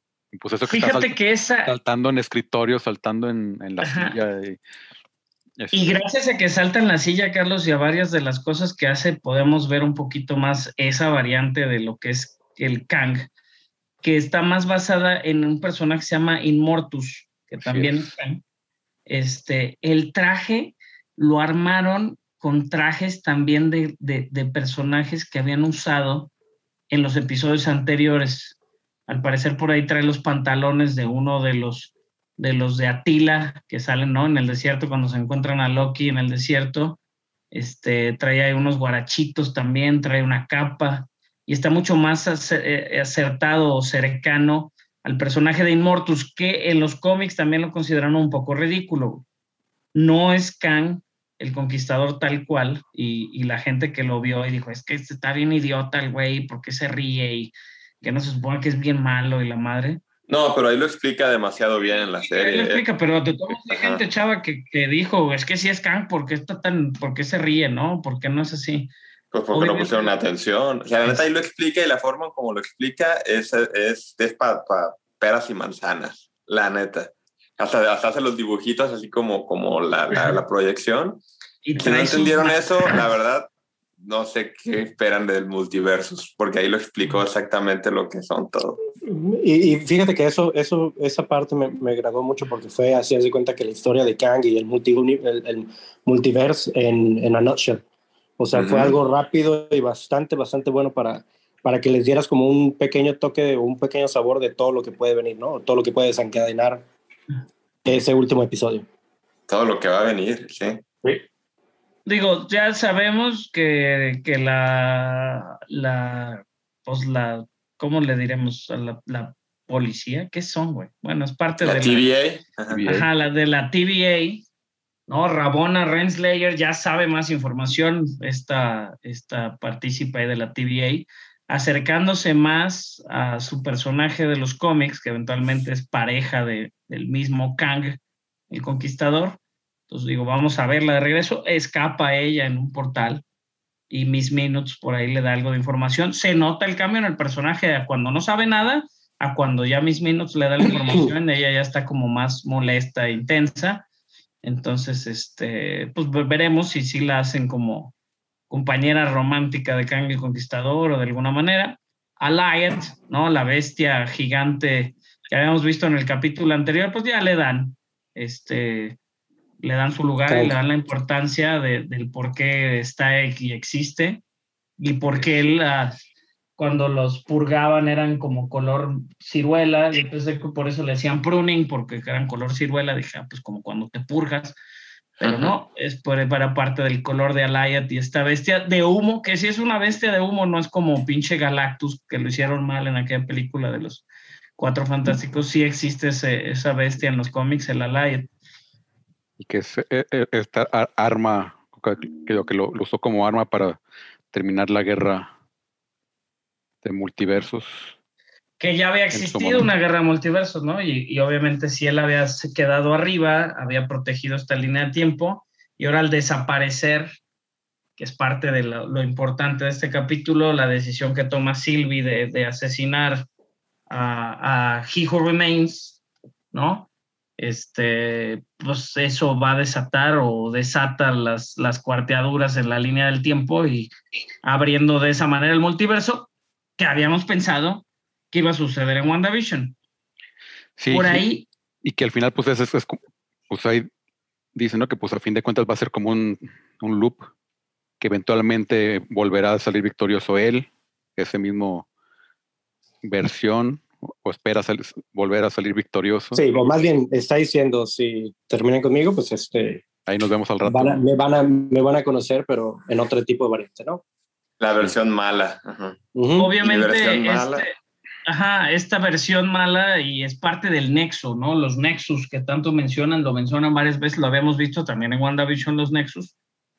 Este, hay varios personajes que tienen ese nexus, entre ellos Miles Morales, tiene la habilidad de, de viajar entre, entre multiversos. Este, y bueno, existe ese punto que se llama el nexo, que, que está protegido por Man-Thing, que es otro de los personajes oscurones de Marvel, que es como, parece como elefante, pero porque tiene una raíz en la nariz, güey, y es como más apegado al, al Swamp Thing. Pero ese Man-Thing es el, el, el, guardián del, del Nexus. Entonces, a ver si algún día vemos al Man-Thing. Y, y es eso, ¿no? Que se, se me hace muy interesante la apertura y, y la importancia del capítulo, güey. O sea, porque realmente, digo, si lo esperábamos en WandaVision, ya le habíamos perdido toda la pinche esperanza y de repente, güey, pinche capítulo de que ahora que crean su pinche multiverso, ahí está. Y dices, puta madre, ¿qué está pasando? Yo estuve muy emocionado todo el capítulo.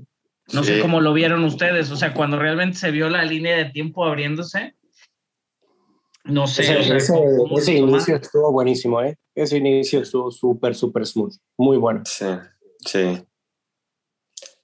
Sí, más que ahora que, que se menciona WandaVision, sé que no está bien comparar y sé que, que o sea, que también es un poco inevitable decir eso. La diferencia entre una serie regular y una buena serie es darle a la gente lo que les prometes darle, ¿no? Nosotros en WandaVision se les prometió él multiverso, y lo hemos mencionado muchos veces con, con el Pietro, que no era Pietro, y a la hora de la hora, pues todo fue una, una, una nada, un juego de los guionistas, y al contrario de Loki, ¿no? Que desde un principio se las variantes multiversos y terminó siendo eso, decían, si ser una variante va a ser Kang, y fue una variante de Kang.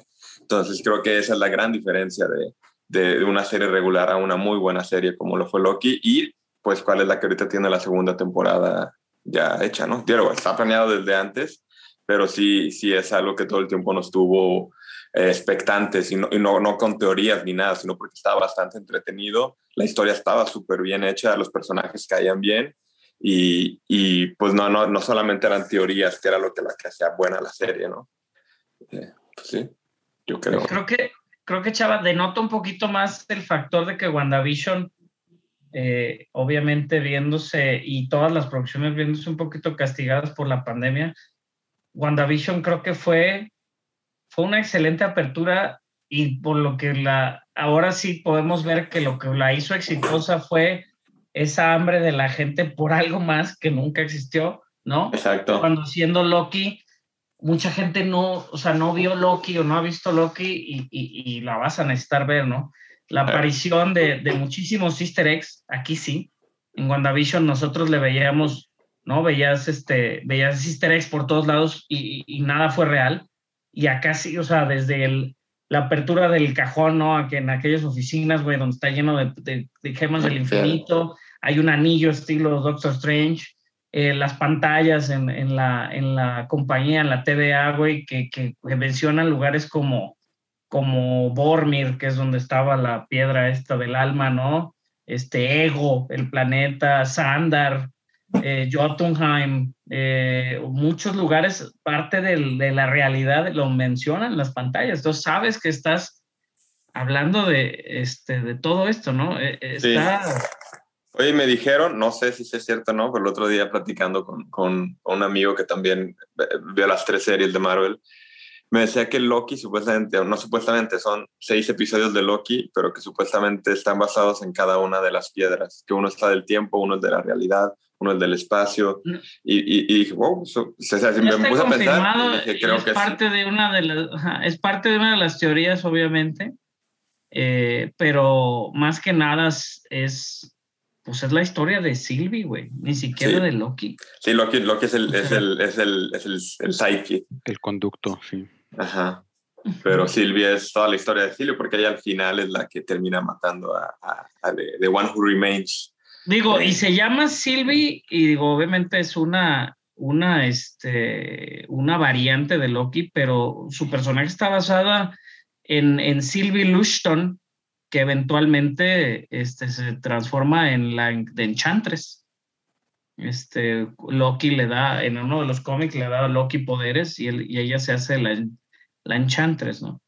Entonces, digo, sabía. parsa- pa- parte de, o sea, ya ves que a Marvel no, no tampoco sigue al pie de la letra sus mismos cómics ni nada, digo, puede venir de ahí el nombre, el, el, el no, es un pequeño nod, ¿no? A- a- al nombre clásico, que lo hace muy bien, así como tuvimos, ¿no? A Trog, a la rana, y, y la voz fue de Chris Chris Hemsworth y todo, pues está hecho, o sea, eh, está hecho como para llamar la atención esos pequeños detalles para la gente, ¿no? Los, los muy fans, güey. Realmente creo que te puedes cansar. En Loki sí puedes ver videos de, de easter eggs por ahí perdidos que dijeras, güey, este, o sea, qué, qué chido, güey. O sea, que hay cosas, ¿no? Que le da otra capita, güey. A la gente que es fanática le da otra capita el, el quererle escarbar y decir, ¿viste? Al fondo a fulanito, ¿viste la ranita? Güey, cuando vi, yo no vi la ranita la primera vez hasta que leí y tuve que volver a ver para buscar la pinche rana y ponerle pausa, ¿no? Pero yo creo que es, a diferencia también, digo, en, en que volvemos al mismo, Loki era, un cap- era una serie que volvías a ver, como el Mandalorian, ¿no? Que decías, ah, quiero volver a ver el capítulo. Eh, con en, eh, The Falcon and the Winter Soldier, el, no hace el capítulo 5, lo vi dos veces. eh, De WandaVision no repetí ni un capítulo. Quiero volver a ver los últimos dos que sí me gustaron. Pero de Loki era de que, como tú dices, la rana y decías, ah, vuelvo a ver el capítulo. Na- no nada más ese pedazo para buscar ese easter egg. Es que, es que hay demasiados easter eggs. Ajá. No, y estaba bien, la historia estaba muy bien hecha. a mi, a, mi, a, mi, a, mi, a mi gusto no estaba bien ejecutada, pero la historia era lo que me atrapaba, así como estaba contándose y lo que te decía, y, y esa química entre Loki y su variante. O sea, la verdad, creo que sí estuvo muy, muy bien hecho. Y ahora que no va a estar la directora para la segunda temporada, yo, a mí me dio, dije, bueno, para mí se hace bien porque no se me hizo como que la super dirección ah, por la fuerza de la historia que tenían. A comparación de WandaVision, que la dirección sí está súper bien hecha, pero lo que falta es la historia. Mm, ok. Existe, fíjate que la gente que ha estado ya muy clavada en el asunto, existe una sincronía, güey, impresionante entre los dos, entre los dos episodios finales, el de Loki y el de WandaVision, Si lo pones en el minuto 27-30 de cada episodio, güey, y los echas a correr al mismo tiempo, güey. Wanda saca, saca, este, o sea, es cuando saca la, cuando se hace Wanda la, la Scarlet Witch en ese momento, que se hace un, un Nexus Being, ¿no? Un ser del Nexus. Este, y en la, en la serie de Loki, güey, es cuando está explicando o, este, He Who Remains, todo el pedo. En el momento que tumban a Agatha, güey, del cielo, güey, este, él tira, tira algo al escritorio, güey. En el momento, justo en el momento que ella cae del cielo al piso, justo en ese mismo momento, en tiempo, güey, cae la mujer al piso, güey. Y, dicen que obviamente es parte, no creo que nadie lo hace gratis, digo, Marvel no hace ese tipo de conexiones gratis. No sabemos por qué podrían estar conectados. Este. Y si, y si aparte pones Dark Side of the Moon de Pink Floyd, uf, lo que, no, y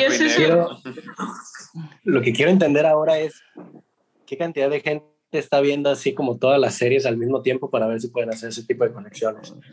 A veces me impresiona ese tipo de, de, de easter eggs que sacan o teorías que sacan y que digo, si alguien está pensando tanto para poder hacer ese tipo de conexiones, la verdad es de que, o sea, Fíjate, mis respetos, pero sí, sí, está, muy Antes de que la Sil, antes de que la Sylvie mate a He Who Remains, güey, es justo en el mismo momento está transformándose Wanda en, el Scarlet Witch y se empieza a abrir. Antes de que lo mate, pues fíjense en el capítulo, se empieza a abrir la, patita, una patita grande, grande en la línea de tiempo, que posiblemente es eh, eh, cuando ella toma, o sea, cuando Wanda ya, ya toma la, la, Chaos Magic. ¿no? es que también ahí, ahí, es justo, se empieza a abrir justo cuando dice, aquí es el punto hasta donde yo conozco. Y ahí donde yo he controlado, y ahí es el punto donde se empieza a abrir un poco el multiverso, porque ahí él ya no sabe qué va a pasar. Bueno, les voy a linkear. Esas dos, esas dos vertientes es qué pasaba, o sea, porque ahí, es todo todavía va derecho la línea, que es si, si, no lo matan y ellos continúan, y si abre la línea, las ramas de qué pasa si lo matan. Bueno, hay un video sincronizado en YouTube pueden ver qué pasa exactamente al mismo tiempo y juzguen ustedes. Este, búsquenlo así como, como WandaVision y Loki, las episodios synced o sincronizados. Juzguen ustedes si realmente tienen algo de conexión. Obviamente falta Far From Home, que no sabemos qué chingado está pasando. Porque no hay trailer. Es mucho después. Es mucho después. No sabemos, digo, este, no sabemos en qué, en qué punto está Loki ubicado, que es poquito antes de WandaVision, Loki, ahorita ya lo vi, lo estoy viendo en la línea de tiempo ya poquito antes de WandaVision, durante WandaVision, obviamente Falcon and Winter Soldier es después de WandaVision y eh, Far From Home es ocho meses, no, no Way Home es ocho meses después de, este, de WandaVision bueno, de Endgame, pues. WandaVision es semanas después de Endgame, Falcon and Winter Soldier es dos meses antes de Far From Home. Entonces, este, pues digo, Loki no es como que tenga una línea de tiempo fija, todo el tiempo está brincando en el tiempo. Y, y, porque además, o sea, e, e, ese, el multiverso no es, no es que afecte nada más el futuro, o sea, el multiverso se, al matar a He Who Remains, afecta el pasado, presente y futuro. Sí, claro, y comienza, Loki comienza en Endgame, tal cual. O sea, la serie comienza en Endgame. Sí, cuando la, ¿no? Cuando se, cuando se va.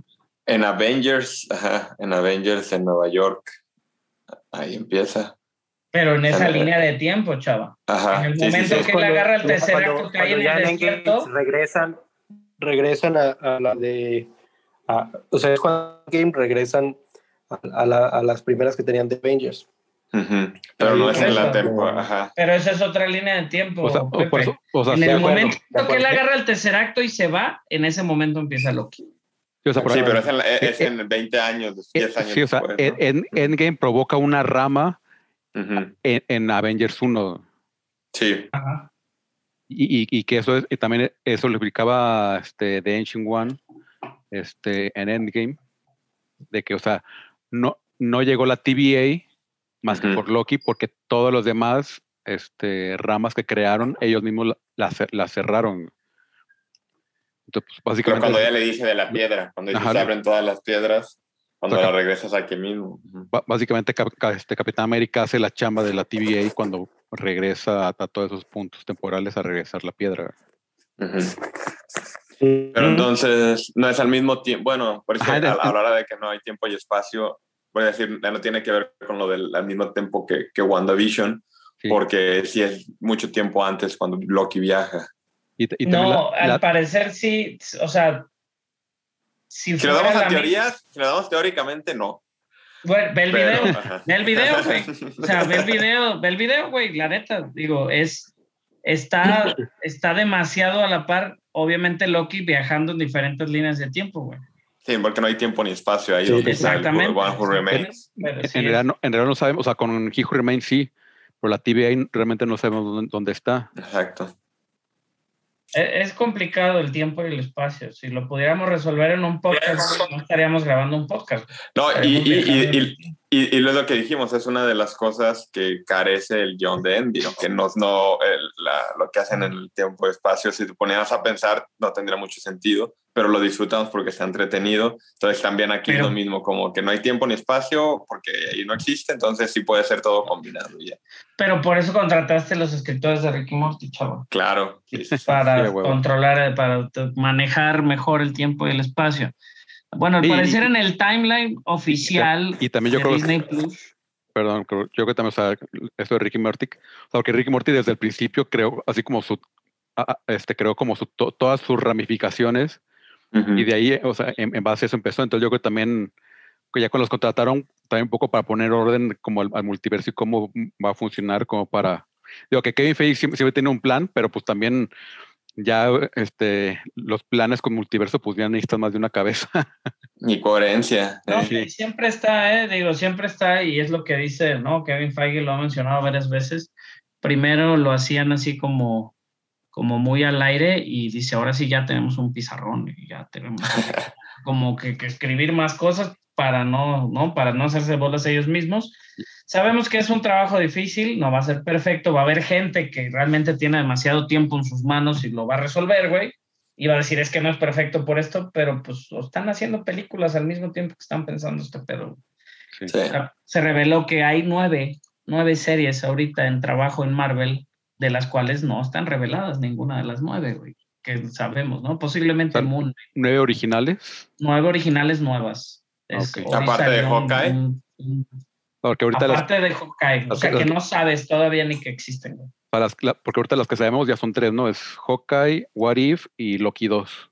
Ajá. No, Y Moon Knight. digo, Moon Knight, Miss y Marvel. She-Hulk. Miss. Marvel, She-Hulk, o sea, eso es todo, ¿sabes? Y Ah, ok, todos eso- ya sí, ciertamente sí. Entonces, que hay nueve más. Hoy salió por ahí en un reporte que había Ah, nueve bueno, también más la de. Secret, Secret Invasion también está. Exactamente. Pues está difícil. Y pues es buena, digo, se, se sabe que va a volver a aparecer Kang, el Conquistador, ahora sí, tal vez en su versión de Conquistador, en, El Quan- Ant-Man.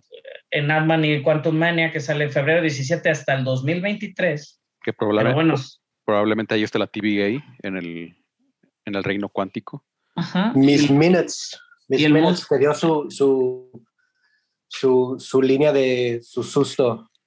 La verdad fue, Ah, sí, güey, no mames. tremendo ese, ese momento, no me lo esperaba para nada. ¿eh? Pero bien, Bien. ¿no? Al final de Loki, digo, a pesar de ser 40, 30 minutos hablado, creo que cierra bastante bien la serie como queríamos y, y no como esperé, yo sí me desvelé, esa sí la vi a las 2 de la mañana, dije no me voy a pinche dormir hasta que no esté seguro que está pasando. Y otra vez me quedé sin sueño de estar pensando todo lo que puede pasar. Y, y- y ya, ya pudieron confirmar que lo que iba a salir en Doctor Extraño. Que Ah, es- sí, claro. Es Que ya lo de- conocen, y, y porque en Thor 3 sale Loki y Doctor Strange. Sí, de hecho lo lo, encierra, lo- ¿no? Cayendo. Lo, lo encierra ahí en la caída. Pero no es el mismo Loki, güey. Ah, sí, es cierto. Pero, pero él sabe quién es Loki. No, sí, o sea, no, no, lo- no. Ah, bueno, sí, claro. El Doctor Doctor Extraño Strange lo conoce, sabe. pero al revés no. No, no sabemos, obviamente, que es. No, pero sí, ¿sabes qué? Nos faltó nada más platicar, por ejemplo, en la parte, en la última parte donde este Loki es regresado al La, la digamos, TVA, TVA. Exacto, que se da cuenta que ya está en ya Y- está en totalmente en otra dimensión. Bueno, en otro, en otro, En línea en otro universo. ya es el TVA probablemente de Kang o de, o de otra variante de He Who Y. Sil- que Sylvie ya se ve vestido aventó. diferente. Ajá. Sí, ya, ya- es más el, el, este, la vestimenta más similar a la de Kang, el conquistador, que de... Sí, lo que mencionaban es de que no, no se está escondiendo como cuando estaba en, en el primer TVA que vimos en los primeros cinco capítulos, sí. sino que realmente este ya, ya era ahora sí como el, el Kang, el conquistador, ¿no? Donde ni siquiera Mobius lo podía eh, eh, identificar o no lo podía reconocer, pues. Que Va a, estar, también, va a estar bastante cañón eso, ¿eh? Que para, digo, si van a estar así brincando de uno a otro y el mismo personaje con, con una reacción o con una historia diferente, va a estar bastante complicado el, el seguirla a ver cómo la hacen. No, y obviamente, digo, vamos a saber que el villano es Kang y cada que veas a, a Jonathan Mayers y, y su chiste que hace de su nariz, que yo ya lo había hecho, se burla de solo de su nariz y me dio mucha risa su chiste. Este, pues cada que veas a Jonathan Mayers vas a saber que es una variante de Kang y aún así se muera, sabes que va a haber otro Kang que venga Sí. después de él. Entonces lo van a poder estar usando hasta en varias series o en varios momentos sin ser el mismo personaje sí. él dijo, espera que conozcas los otros, o sea, no nada más otro, los otros. Y hay uno que ni a Thanos, algo así dijo, ¿no? Que, No, que no es mal, mal- bueno, que va a ser malísimo, pues malo, malo, que va a Sí, es causar. los, los diferentes formas, ¿no? La, la forma del conquistador es la, la más, ¿no? Es el, el, el Ramatut. Hasta el- dijo, y aquí voy a terminar otra vez, porque ese Ujú. es el mismo ciclo que ha estado siempre. Siempre lo terminan matando. Pero es eso, el, el siglo 31 o del, del, de donde es él, pues él ya es, como habíamos mencionado, es descendiente de, de uno de los de Reed Richards. Este, del, de, se llama Nathaniel Richards y al parecer tiene alguna conexión eventual con Reed Richards o con el Doctor Doom. Entonces digo, no sabemos, obviamente que si lo van a conectar con los Cuatro Fantásticos o no, sabemos que es un villano importante en los Cuatro Fantásticos la primera aparición de Kang el Conquistador como Ramatut fue en el volumen 1, este Fantastic Four volumen 1, número 19, y como Kang en, en los Avengers volumen 1, este, número 8, eh, de Stanley. Estamos perdiendo. Ay, perdónenme. ¿Ya me oyen? Sí. Ya, Entonces salió primero en, en Fantastic Four y después en Avengers, creado por Jack Kirby y tiene muchos aliases, que es Immortus, que lo mencionamos hace rato, que era una de sus opciones, Ramatut, que es este conquistador más estilo como, como veámoslo como si fuera egipcio, ¿no? El Centurión. Escarlata, el Iron Lad, que es como una versión de Iron Man, Mr. Griffin y Victor Timely, es uno de sus alias pero bueno, este, si quieren por ahí leer algo interesante sobre Kang, está los Avengers Kang, Time and Time Again, los Avengers de Complete Celestial Madonna Saga, así se llama también, muy interesante las versiones de Kang ahí, Avengers Forever, trata con Kang, Uncanny Avengers de Rick Remender, tiene como de las cosas más interesantes de Kang el Conquistador, entonces digo, si tienen, pueden ver los cómics en PDF en internet este, este, y, leerlos y, y- y actualizarse y saber más que nosotros. La verdad, yo no estoy muy actualizado con Kang. Este, pero está bien pinche perro. Eso O, con alguna suscripción, ¿no? También de, Sí, sí, Comixology de Amazon de repente tiene ahí excelentes este, accesos. Si no, Marvel Unlimited, que creo que no sé si esté limitado a Estados Unidos, pero están padres. Y si lo lees en iPad, uh, se lee bonito. Nunca como en hoja y que huelan rico, pero, pero se ven bien. Entonces, ¿les gustó Loki? Ya podemos calificar Loki, lo vamos a calificar como serie. Sí. Sí tenemos, ¿no? Sí Uy, yo quiero ver qué la que van a sí, poner que primero a Loki, güey. Yo sé que quiero que- saber qué la van.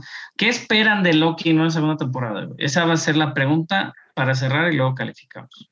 Yo creo que Loki, este, en,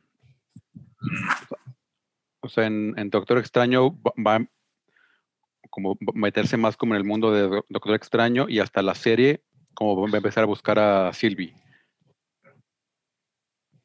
O sea, Sí, como- más como en el multiverso, o sea, que Doctor Strange vaya y lo busque por ser como, O sea, por como haber creado ese nexo también, porque Se- con se- Sylvie creó un nexo. Sí, Sí. y yo creo que se, se- se- se va a topar ahí medio a la, a la mala con Doctor Extraño y con Wanda. Este, Este, es que está bien raro, güey, ¿qué puede pasar? Sí. Y obviamente, No, pues ya que, ya que llegue. No podemos decir de la serie hasta que veamos las películas también, porque va a Sí. cambiar mucho también todo eso. Sí, yo creo que en, en Doctor Extraño como que van a tratar de contener el, el cagadero que se está armando con el multiverso, Ajá. que los va a superar. Este, porque digo, parte de lo ya revelado en, en, en Spider-Man, que no tenemos trailer y hay gente, ya hay cuentas ya dedicadas y muchos memes dedicados a quejarse de por qué el trailer no salió hoy. Este es lo que nos han arruinado los juguetes, ¿no? Que es esa, ese uniforme de Spider-Man color medio dorado con negro, güey, que tiene ciertas runas dibujadas y los juguetes lo ponen con un estilo, pues, ¿qué será? Como un aura, güey, dentro del, hasta sobre la telaraña, color azul, güey. Este, que podrá ser algún encantamiento que haya, que haga Doctor Strange para que Spider-Man pueda usar sus telarañas para mandarlos a sus universos respectivos. Dicen, dicen Dinos, que dinos, igual iba a ser, que igual iba a ser el traje al revés y que se lo puso. Que es el traje mecánico que le pusieron Tony Stark. O sea, también puede ser eso, no sabemos. Han jugado feo, ha- han jugado feo, han jugado feo con, con las expectativas de la gente de, de, de- de Spider-Man. Güey, hay figuras de Hot Toys, güey. De Hot el- Toys, güey, con el traje al revés, no creo. me estás diciendo que, que Peter Parker no, la- no fue a- no lavó su traje y se lo puso al No revés. lavó su traje y se le puso al revés. Con la como etiqueta cuando vas de viaje. Ajá. Digo, siendo, Estaría bien botana, siendo, estaría hijos Marvel. de los noventas, güey, nos vendieron alguna vez al Batman de la nieve y Batman de la nieve nunca salió en la película, ¿estamos de acuerdo? Entonces digo, no vamos a confiar en que no vaya a salir. Yo sí, yo sí creo que, que este que sea más eh, del estilo así como de que algún encantamiento. En, en What If se alcanza a ver Spider-Man con la capa del Doctor Strange en algunos de los capítulos y un Doctor Strange como alterno que tiene como las cuencas de los ojos más este como oscuras, una capa muy diferente, como más dark. Este, pues digo, va a ser parte, yo creo que esos dos capítulos o ese capítulo va a ser más parte del inicio del multiverso que este, antes de Spider-Man, obviamente. El What If, no le estamos dando a What If la importancia necesaria, güey. Y es parte de Marvel Studios, que es lo que yo le decía a Carlos ayer. O sea, no es una caricatura, pues. O sea, es parte del multiverso, güey. Salió el Pero yo póster creo que, o sea, what if, what if para mí en teoría es como el, el, el desmadre que lo que pasó ahorita en Loki se pudo desatar, donde todos los, los diferentes, eh, ahora sí, la, la línea de tiempo que estábamos nosotros acostumbrados que, el- que la TVA mantenía, este, ya, no existe con esto de What If. What If ya son todas estas diferentes posibilidades donde eh, villanos ya no son los villanos que habíamos pensado en nuestra línea de tiempo que conocíamos, etc, etc, etc. Pero va a ser como la que- como un show up de todo el desmadre que podríamos eh, y lo- La- Las otras notar líneas. con el ajá. si lo pondría como el- Pero, el pero tríptico- sí, Spider-Man. Lo, lo definiría como el tríptico informativo de bienvenido al multiverso. Sí. Sí, sí, sí, sí. Y- pero al short- mismo short tiempo, story, ¿no? al ser parte, al ser parte de Marvel, pues, pues tiene consecuencias. O sea, Sí, sí, definitivamente. toda la vida, toda la vida existieron estos cómics, What If en su momento cuando anunciaron la serie, lo mencionamos. Debutaron en el 77, güey, y, y los aventaban como muy standalone, como cuando querían hacer una serie de algún personaje de alguna manera diferente. Yo por ahí tengo un par de los X-Men y este, creo que Strife, el hermano eh, piratón de Cable, güey, que si matara a los X-Men, tengo otro, no me acuerdo cuál es el otro, pero uno sí más viejito. Este, pero es eso, de que qué pasaría, ¿no? Entonces este multiverso, pues con el What If, güey, va a estar bueno. O sea, yo, yo, yo creo que le estamos perdiendo, o no estamos tomando en cuenta todavía What If tan importante como, como puede ser, o igual pues Pero- acaba siendo nada más, ¿no? Pero también un poco como en su momento no le estaban dando como tanto la importancia en cuanto a multiverso a Loki. güey. O sea, va a ser como el. Creo que un poco eso de que ta- también Disney se las guarda un poco sabiendo que el- la gente la va a ver y en cuanto la empiezas a ver te, te suelta el chingadazo, güey, de qué está pasando, güey. Sí, Y de- claro, no. Y de lo importante que es. Y la- las variantes, Carlos, yo, yo creo que Loki, mm, la clave, digo, para- a pesar de todo y el Kang y todo, es de que Loki es así como, como si tú dices que What If es el panfleto de miren lo que podría pasar en un multiverso, pues Loki es un panfleto de miren o de, o de entiendan que hay diferentes versiones del mismo personaje. Simón. Entonces eso es importante también que la... Digo, Pero ahorita... Pero no es panfleto, es tríptico. Bueno, como no, este, es- no, eh, este ya es una pequeña revista, ¿no? O sea, ya de calidad, un, un- un libro educativo. No, en el sentido de que el panfleto pues es para, para vanagloriar algo que no lo merece tanto, güey. Ah, ok, ok. pues sí, algo un- más informativo. un, un tríptico informativo de ahí, ahí te va, esto es y esto es todo, to- todo lo que nos podemos imaginar y lo que se puede abrir de aquí en adelante. No, y, y- y digo, obviamente va a haber gente y mu- muchísimas gentes, eh, personas en, las redes sociales que, va, que van a ser expertos en, física y, y van a analizar las líneas de tiempo y van a decir, no, es que no tiene lógica. Güey, nada tiene lógica. Había un lagarto con un casquito de Loki. No, no le busquen lógica, solo diviértanse. Fue muy divertido el final de Loki. ¿Qué calificación le ponemos a Loki? Como, como serie. Tú, empieza tú, No, yo quiero escucharlas de ustedes primero porque siempre califico bien alto, güey. Chava. Bueno, yo, yo le voy a poner un 8.5. güey.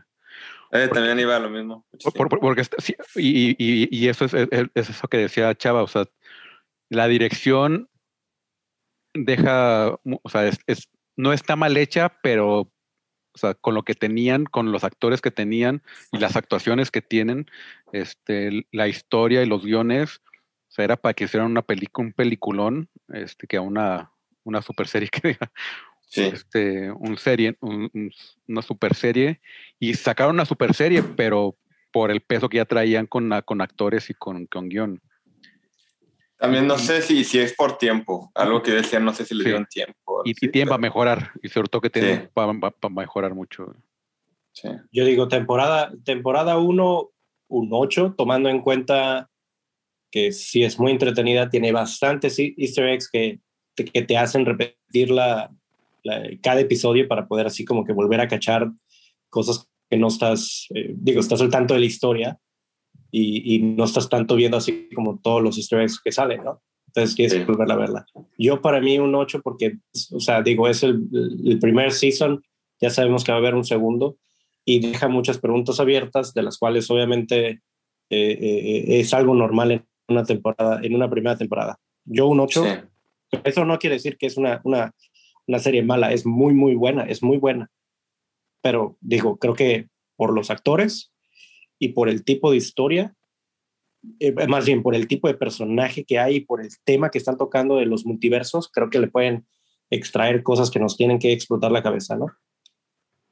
Pero al mismo tiempo el hacer, digo, de, de la misma manera de lo que hablábamos de Suicide Squad hace rato, güey, pues la tienen que hacer entretenida, Pepe.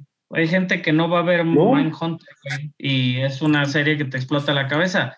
La tienen que hacer entretenida, la tienen que hacer digerible. Entonces digo, para mí, el factor de que gente como mi tía güey, esté hablando de variantes de Loki y de multiversos, para mí eso ya la hizo un éxito total. Si necesitas otra capita, pues los cómics siempre van a estar ahí y si no, siempre va a haber algo más complicado. Pero sí yo siento que, que no, el esfuerzo ya está hecho y está bien. Creo, Sí, que, creo que más sí. arriba ya se haría muy complicado para cierta audiencia y perderían audiencia. No, y- estoy, y no, estoy de acuerdo. ajá, por eso, por eso porque- no digo que está sí. mal. Es una muy buena historia. Sí. Un 8 no significa que es algo malo, que es, es, es algo No, no. bueno. Es very good. Pero es, Sí. es, por ejemplo, creo que sí en dirección y en algunos puntos de CGI, creo que el episodio, Chava, no me acuerdo, Carlos, el episodio 3, donde está, creo que es el de toma las lentes. secuencia. Ajá. ¿Te acuerdas? ¿Te Ah. acuerdas cómo estaban esos? Creo que le faltó, o sea, digo, dentro de serie y de, para el tipo de budget que es ese tipo de serie, pues eh, tienen, tienen tela de dónde cortar y para mejorar. Pero no digo que Sí. es mala, es muy buena, muy entretenida. ba- basta- o sea, la, la historia nos fascinó. Eh, pero digo, eh, quiero, quiero siempre estar dando un, una calificación donde yo espero más en una segunda temporada. Si me dicen Sí. ya en la final, ok, ya califico ya este, a modo de cierre. Pero si ya sé Sí. que existe una, una segunda, eh, estoy por ver. Pero muy, muy recomendable. La, la voy a volver a ver definitivamente. Sí. Eh, sí, porque obviamente sí sé que los capítulos de WandaVision fueron mucho más caros que los de Loki. O sea, sí le gastaron más dinero en, en- en arte y en, y en CGI y en el, muchas el cosas. diseño de producción me gusta más el de Loki 8000 veces. Sí, pero se gastó más en, en, WandaVision.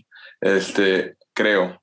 Yo, eh, Eh, y- que, que también, y, o sea, y eso que es mucho más fácil hacer como un escenario de un pueblo típico americano que sí.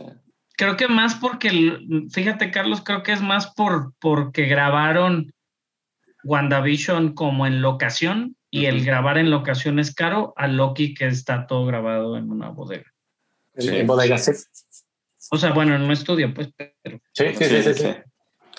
Y, y- este, y lo que decías, y lo que decías, Arvin, yo creo que, lo que, de que se complicaban y que usaba mucho puede perderse el interés. Sí es cierto, pero hay un antecedente que es Rick and Morty, que es una caricatura y lo explican todo en 20 minutos y lo entiendes y no hay problema.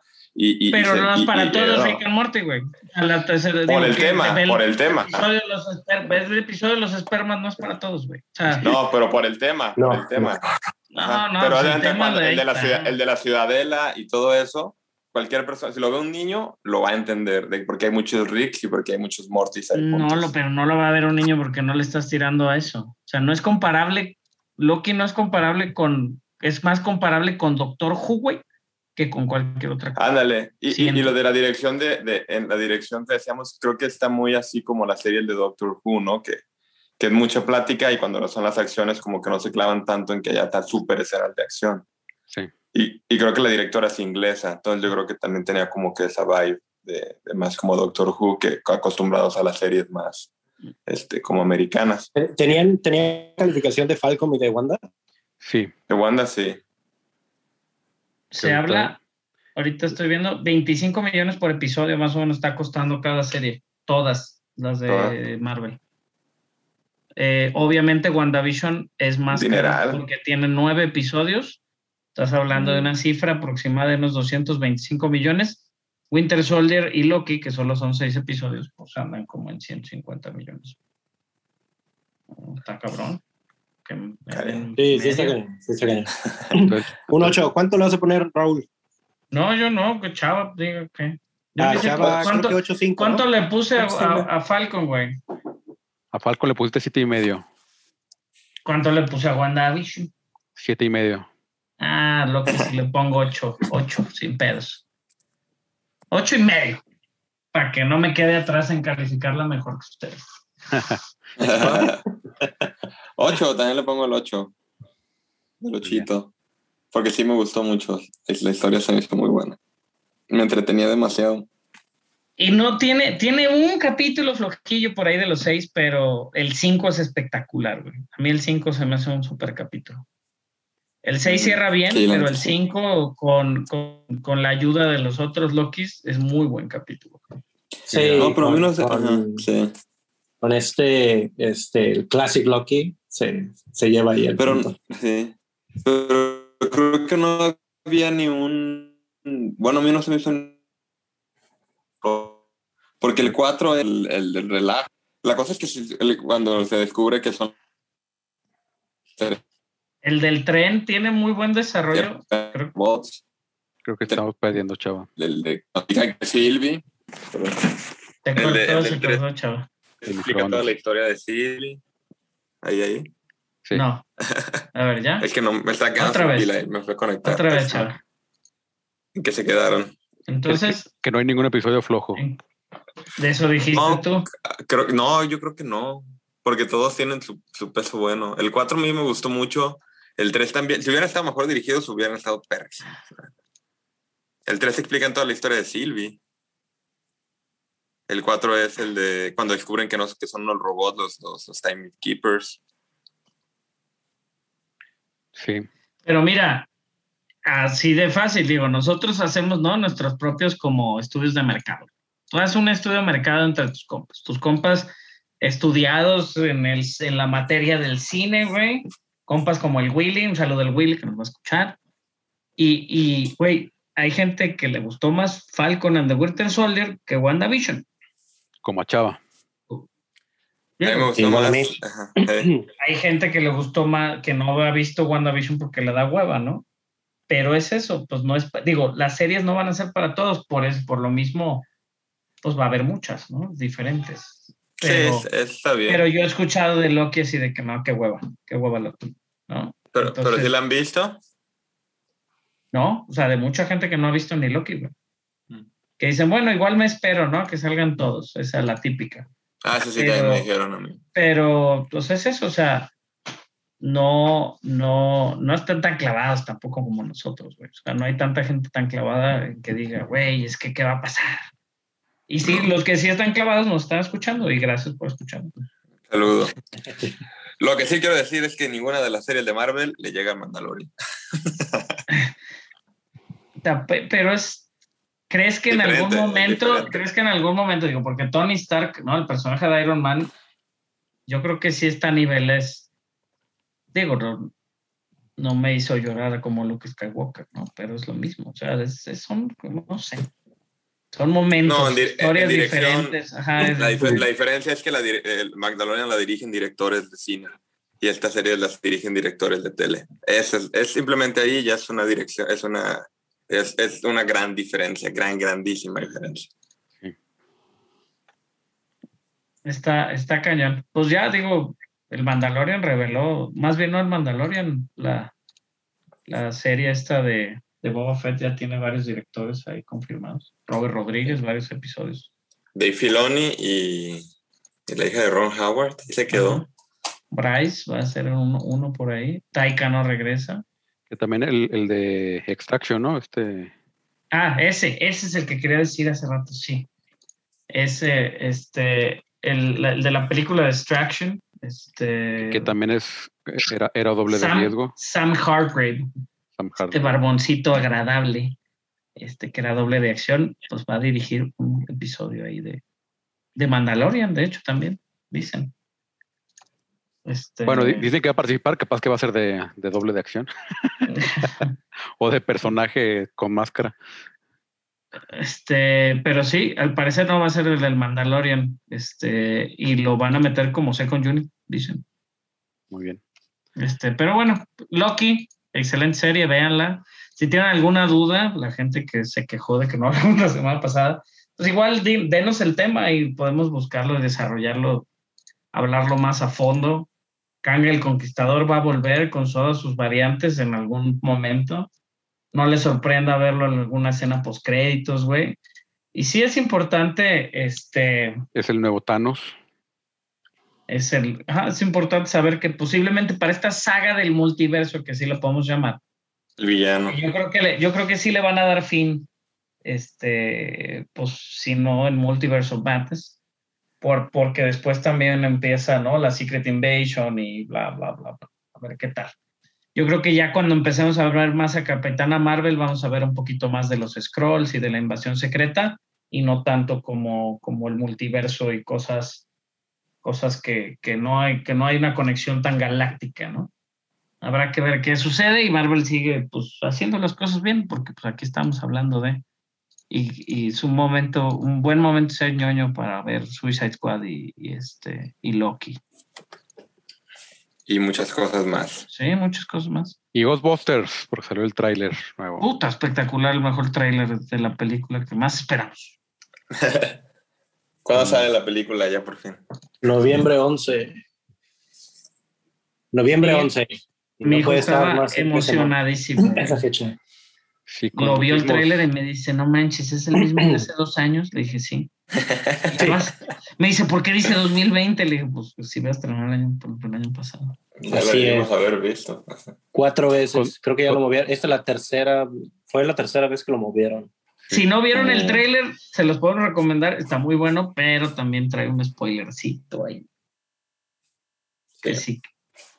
Oye, Digo, los, ¿qué- los juguetes ya arruinaron todo, ¿eh? Por cierto, no vean los juguetes de tampoco. pues sí. ¿Y qué otro tráiler salió por ahí, Barça? Salió The Card Counter, Ah, se lo Sí. sí, con Oscar Isaac, ¿verdad? sí, y, y Frodo, el Aya Wood. ¿Qué? El- No, no, Frodo No, es no. en la otra. Esto es con Ah, sí, pero sí, me, me confundí. Tiffany con- Haddish y Ty Sheridan. que tienes toda la razón. Aquí me confundí porque no está el otro. No Y- Good Man se Y. Pepe, Pepe se dejó llevar porque decía Scorsese ahí, pero... Es que lo iban a ayudar. O sea, es Paul. Es, es en realidad este. Este. Paul. Ay.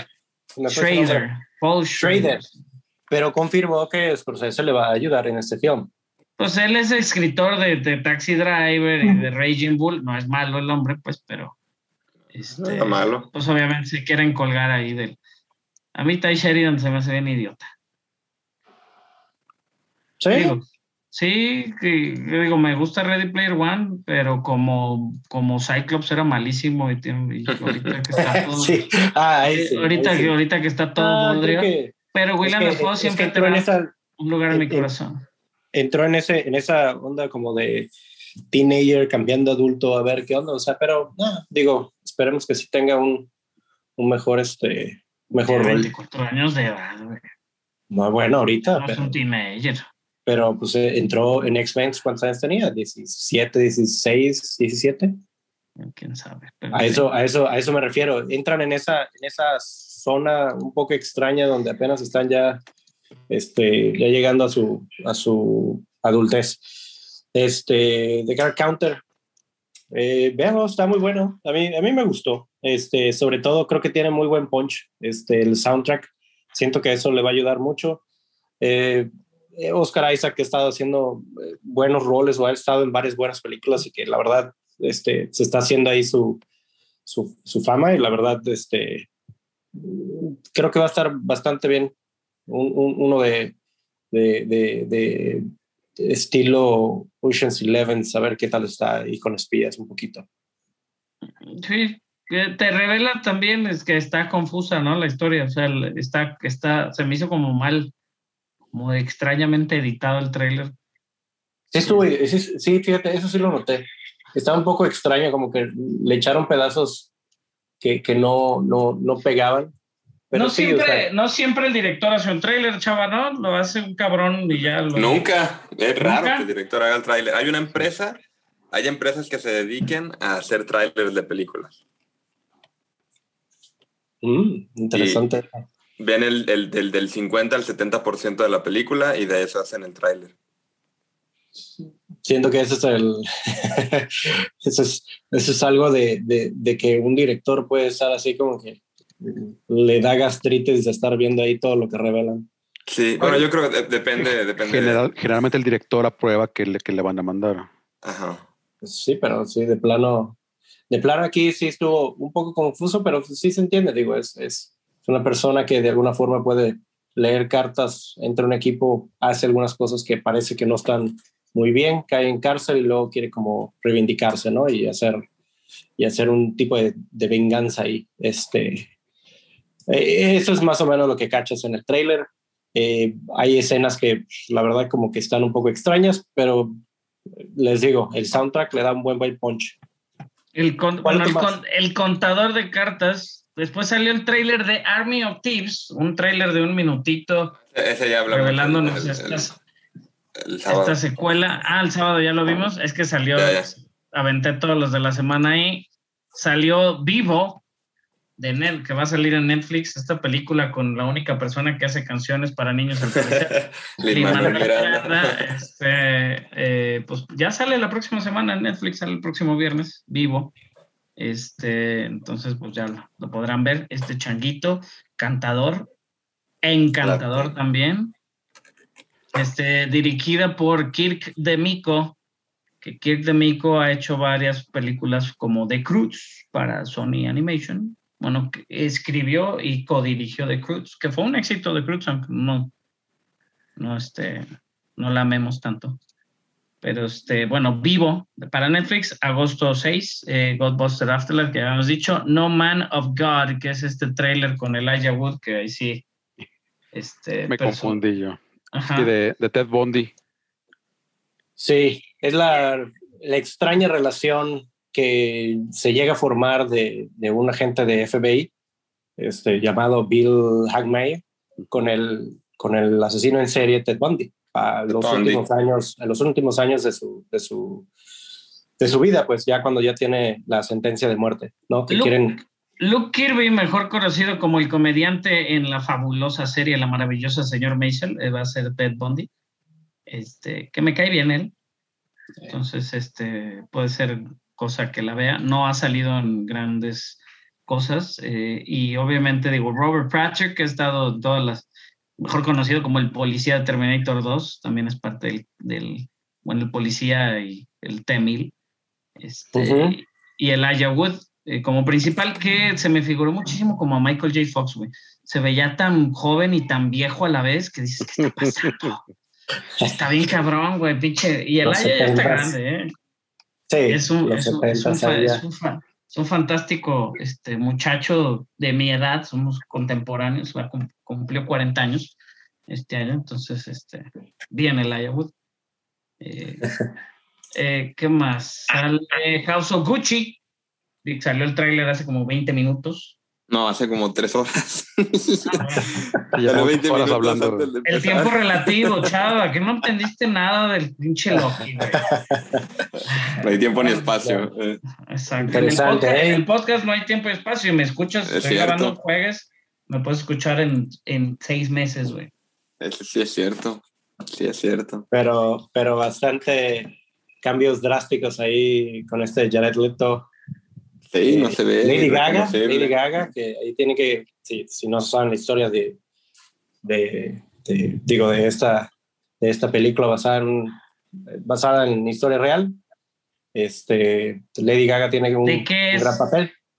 Pues básicamente es de, de, El de la historia, de Gucci. de, la, ¿no? historia de, de la familia de Gucci, ¿no? Con, con Ujú. tanto Mauricio Gucci, Paolo Gucci, donde Mauricio Gucci es quien hace ya el, este, toda la cadena. Mauricio. Mauricio. Que es Adam. Driver Mauricio. Así es. Y digo, no, busca la historia. Este, hay otro documental también. Fíjate que está basada en un libro que qué bueno que no le pusieron el nombre del libro porque se llama The House of Gucci, A Sensational Story of Murder, Madness, Glamour and Greed. Imagínate todo eso en una... Qué bueno que lo redujeron a The House of Gucci. Mucha, mucha suerte a España para traducir todo eso. Pero la sí, casa del este, Gucci. La Un casa del asesinato Gucci. de moda. El asesinato de moda. Exactamente. Y, y eso es lo que no, no quería decir mucho, pero sí, está el asesinato de, de, de uno de los de familiares de Gucci. Lady Gaga tiene un papel ahí importante, Jeremy y Adam Driver. Salma Hayek. Tengo que mencionar eh, que es dirigida por Ridley Scott. El sábado hablamos que había salido el, el- un tráiler también de Ridley Scott que se llama The Last Duel, que también es con Adam Driver protagonizándola. Y esas dos películas salen este año. The Last Duel creo que se sale en, Venez- eh, en el Festival de Venecia. Y pues en las dos protagonizadas por Adam Driver y las dos de este señor Ry- Ridley Scott de 83 años que se aventó de estas dos ¿Por qué, ¿Por qué amamos a Ridley Scott, chava? Diles qué ha hecho Ridley Scott, si no saben quién es Ridley Scott. A mí en lo ¿Qué- qué personal no ha hecho? me gusta, me gusta muchísimo El Gladiador, de mis películas favoritas, pero él dirigió la primera película de Alien también. Blade Gladiador, Runner, Blade Runner. Sí. Blade. Runner, The Martian, la mejor comedia de The Martian, la mejor comedia De Marshall. Hizo también Blade, eh, Blade Runner. Bueno, Ridley Scott es un su- su señorón, ¿no? Para que le pongan atención a House of Gucci, que promete, la gente estuvo emocionada con el tráiler. Un TV spot de What If, hablábamos hace rato, no lo vean, por ahí ya sale el Watcher, que es Jeffrey Wright, con voz de Jeffrey Wright. Este, ya sale el Watcher como, como, lo, como se ve, que le dieron un toquecito afroamericano al Watcher, que está bien. Este, 12 Brooklyn. días para que salga. Brooklyn Nine-Nine eh, en su última temporada con un último trailer, One Last Ride, dice igual, y así lo dicen, no lo estoy diciendo yo. Agosto 12 llega la última temporada de Brooklyn Nine-Nine, no sabemos cuándo la vayamos a tener aquí. Este, entonces, pues digo, la estaremos esperando porque el Nine-Nine es muy divertido. Y eh, Chucky, eh, Pepe fue tan amable de compartirnos. Se estrena el día de mi cumpleaños, el 12 de octubre, en Sci-Fi y USA Network, creada por Don Mancini, que es el y producida por Don Mancini, que es el creador original de Chucky. Entonces vamos a tener al Chucky original, no aquel Chucky chafísima. Este, dando la voz de Chucky, eh, regresa Brad Dourif, que creo que es la es. voz, es la voz original de- del, de- del monito, que eso es muy bueno. Entonces digo, vamos a tener un Chucky que se ve interesante, se ve rara el trailer, ya que lo, mis hijos me dijeron, ¿lo puedo ver? Dije, no creo. Este, pero al ser en el sci-fi, no creo que, que entre tanto como lo, ¿no? Digo, fuera de la violencia y la sangre, quién sabe. Va a volver Jennifer Tilly también, como Tiffany Valentine. A ver Sí, pues también sale Andy. Sale Andy también. Ajá. Alex Vincent también sale otra vez. O sea, están, se están trayendo también. O sea, ahora sí que están Apli- agarrando de los. aplicando un Halloween, ¿no? Ándale, exactamente. aplicando en Halloween y bueno, pues desarrollando esta, esta serie de, de Chucky o Child's Play, como lo conocen en este, bueno, esta sí se llama Chucky, pero Child's Play se llamaba en Estados Unidos, que aquí la tradujeron como Chucky el muñeco diabólico. Muñeco Y sa- ay, diabólico. sale Devon Sawa, que me cae re bien, que es el de Final Destination. ¿Va a Este, salir que son, Pippin? que son los gemelitos, los gemelitos, este, Logan y Lucas, es Devon Sawa. Este, pero, pues bueno, creo que ya en trailers ya estamos. Sí, bastante salieron. Salió por ahí Sí. un, tra- un trailer del, del beta de, de Back for Blood, este juego que estamos esperando de zombies. El beta ya viene, el 5, el 5 de agosto. A partir del 5 de agosto hasta el 9 de agosto tienen acceso limitado a la gente que preordenó el juego de Back for Blood. Y si no, se viene un beta abierto por ahí en agosto también, del día este, 14 de agosto al 16 de agosto. Creo que el fin de semana va a estar el beta abierto de Back for Blood. Este juego de los creadores de Left 4 Dead y es de zombies cooperativo, muy interesante. Para las nuevas consolas y, y consolas este, anteriores. Muy bien. ¿Qué más? ¿Qué recomiendan? ¿Qué vieron esta semana? Además de, digo, ya vimos Suicide Squad, ya lo recomendamos. Chavita, ¿tú qué viste? Ah, no tenía mucho tiempo de ver, pero pude ver He-Man. Bueno, Master of the Universe. Revelations, vi los cinco capítulos. Hoy vi el último. O ayer, no me acuerdo, en la noche. Eh, bien, yo sí le recomiendo. A mí sí me gustó. El segundo capítulo me gustó muchísimo. Y pues la recomiendo y que lo vean. Ya que la vean, hablamos también. eh, full spoiler si quieren. Pero pues eso, eso fue lo que pude ver. Eh, ya adelanté con Sweet Tooth y Los Sopranos. No, no he tenido tiempo, la verdad, de poder ver más. Eh, ¿Tú, Barça o Pepe? Eh, yo te puedo dar la segunda con He-Man and the Master of the Universe. A mí se me gustó también. Este, sé lo que muchos están diciendo y este, no concuerdo. Así que me gustó mucha gente no le mucho. gustó. Ujú. Sí, pues, digo, ahora sí que eh, fans de los ochentas o, o historia del 80 no, no les estaba agradando tanto eh, cómo estaba hecha la historia. A mí, a mí me encantó y, y el tipo de, ahora sí que el video y eso, la animación más bien, muy buena. A mí me gustó mucho. Este, Fíjate, la bronca, y ahorita justo Chava está peleándose en mi WhatsApp. Este, un saludo, un saludo a Peter, que le está peleando a Chava. Este, es eso, güey. La, la neta, la bronca es que, pues obviamente, si lo comparas con un anime, güey, pues no, no te da para más, ¿no? O sea, las, las, la animación de un anime. Pero pues recordemos que esta es una animación norteamericana basada en un juguete que vendió toneladas de basura en los ochentas, güey. Yo tenía todos y ahí tiene muchos fans, aunque no nos guste. Entonces, a los fans, a algunos les gustó el giro, porque tiene un giro, no chamalanesco, pero tiene un giro. Y, este, y a otros fans no les gustó el giro, güey. Entonces, digo, cinco episodios buenos, a mí me gustaron. Se me hacen muy poquitos para esperarme un año, que chingados. Este, ya Kevin Smith molesto dijo, ya crezcan, o sea, ya maduren, cabrón, no estén tirando mierda. Sí dijo, ¿eh? Dijo, este, dijo, eh, obviamente como que los están, este, los, este, les están tirando mucho, güey, de que, de que por, por cómo está hecho, ¿no? Yo para mí es recomendable, de todas maneras. Lo- lo- o sea, quiero, los quiero entender, pero de todas maneras, digo, no pueden, no pueden quitarle que la historia está buena, que la animación está buena y, y, y, y la verdad es de que no todo tiene que estar, o sea, no todo tiene que ser un reboot. A eso, a eso, a eso quiero ir. Pero Sí. bueno, este, está recomendado, yo estoy recomendando He-Man y estoy recomendando una serie que creo que, y, y ustedes díganme si está o no está allá en México, pero se llama Evil. Este es de Paramount, está en Paramount Plus. Eh, la empezamos a, eh, estamos viendo la, la temporada ya 2. Eh, es del 2009. Es básicamente, no sé si eh, la, la reconocen o no. Maligno, se llama Maligno. Según yo, acá no Maligno en México. Sale Mike Coulter, que ya nos habías dicho que es el de Luke Cage. Y aquí sí está en, en Paramount Plus en México. Ah. Paramount Club, claro, sí. Paramount Plus, yo se la recomiendo, está muy buena. Uy, sale Este, Michael Emerson, güey. Ahora sí que el, el plot es, es básicamente, son tres personajes, eh, un, un, un padre en entrenamiento, vamos a decir, eh, un, un musulmán eh, Un negro, un negro bien tecnológico, tecnológico y una, y una psicóloga eh, que están por parte de la iglesia entendiendo, digamos, o investigando sucesos que al parecer pueden ser posesiones demoníacas o milagros, donde ellos básicamente van y hacen una investigación a ver si es cierto y, y- y la iglesia se tiene que meter más allá, ¿no? O sea, Entonces, es el, o sea, es el conjuro, güey.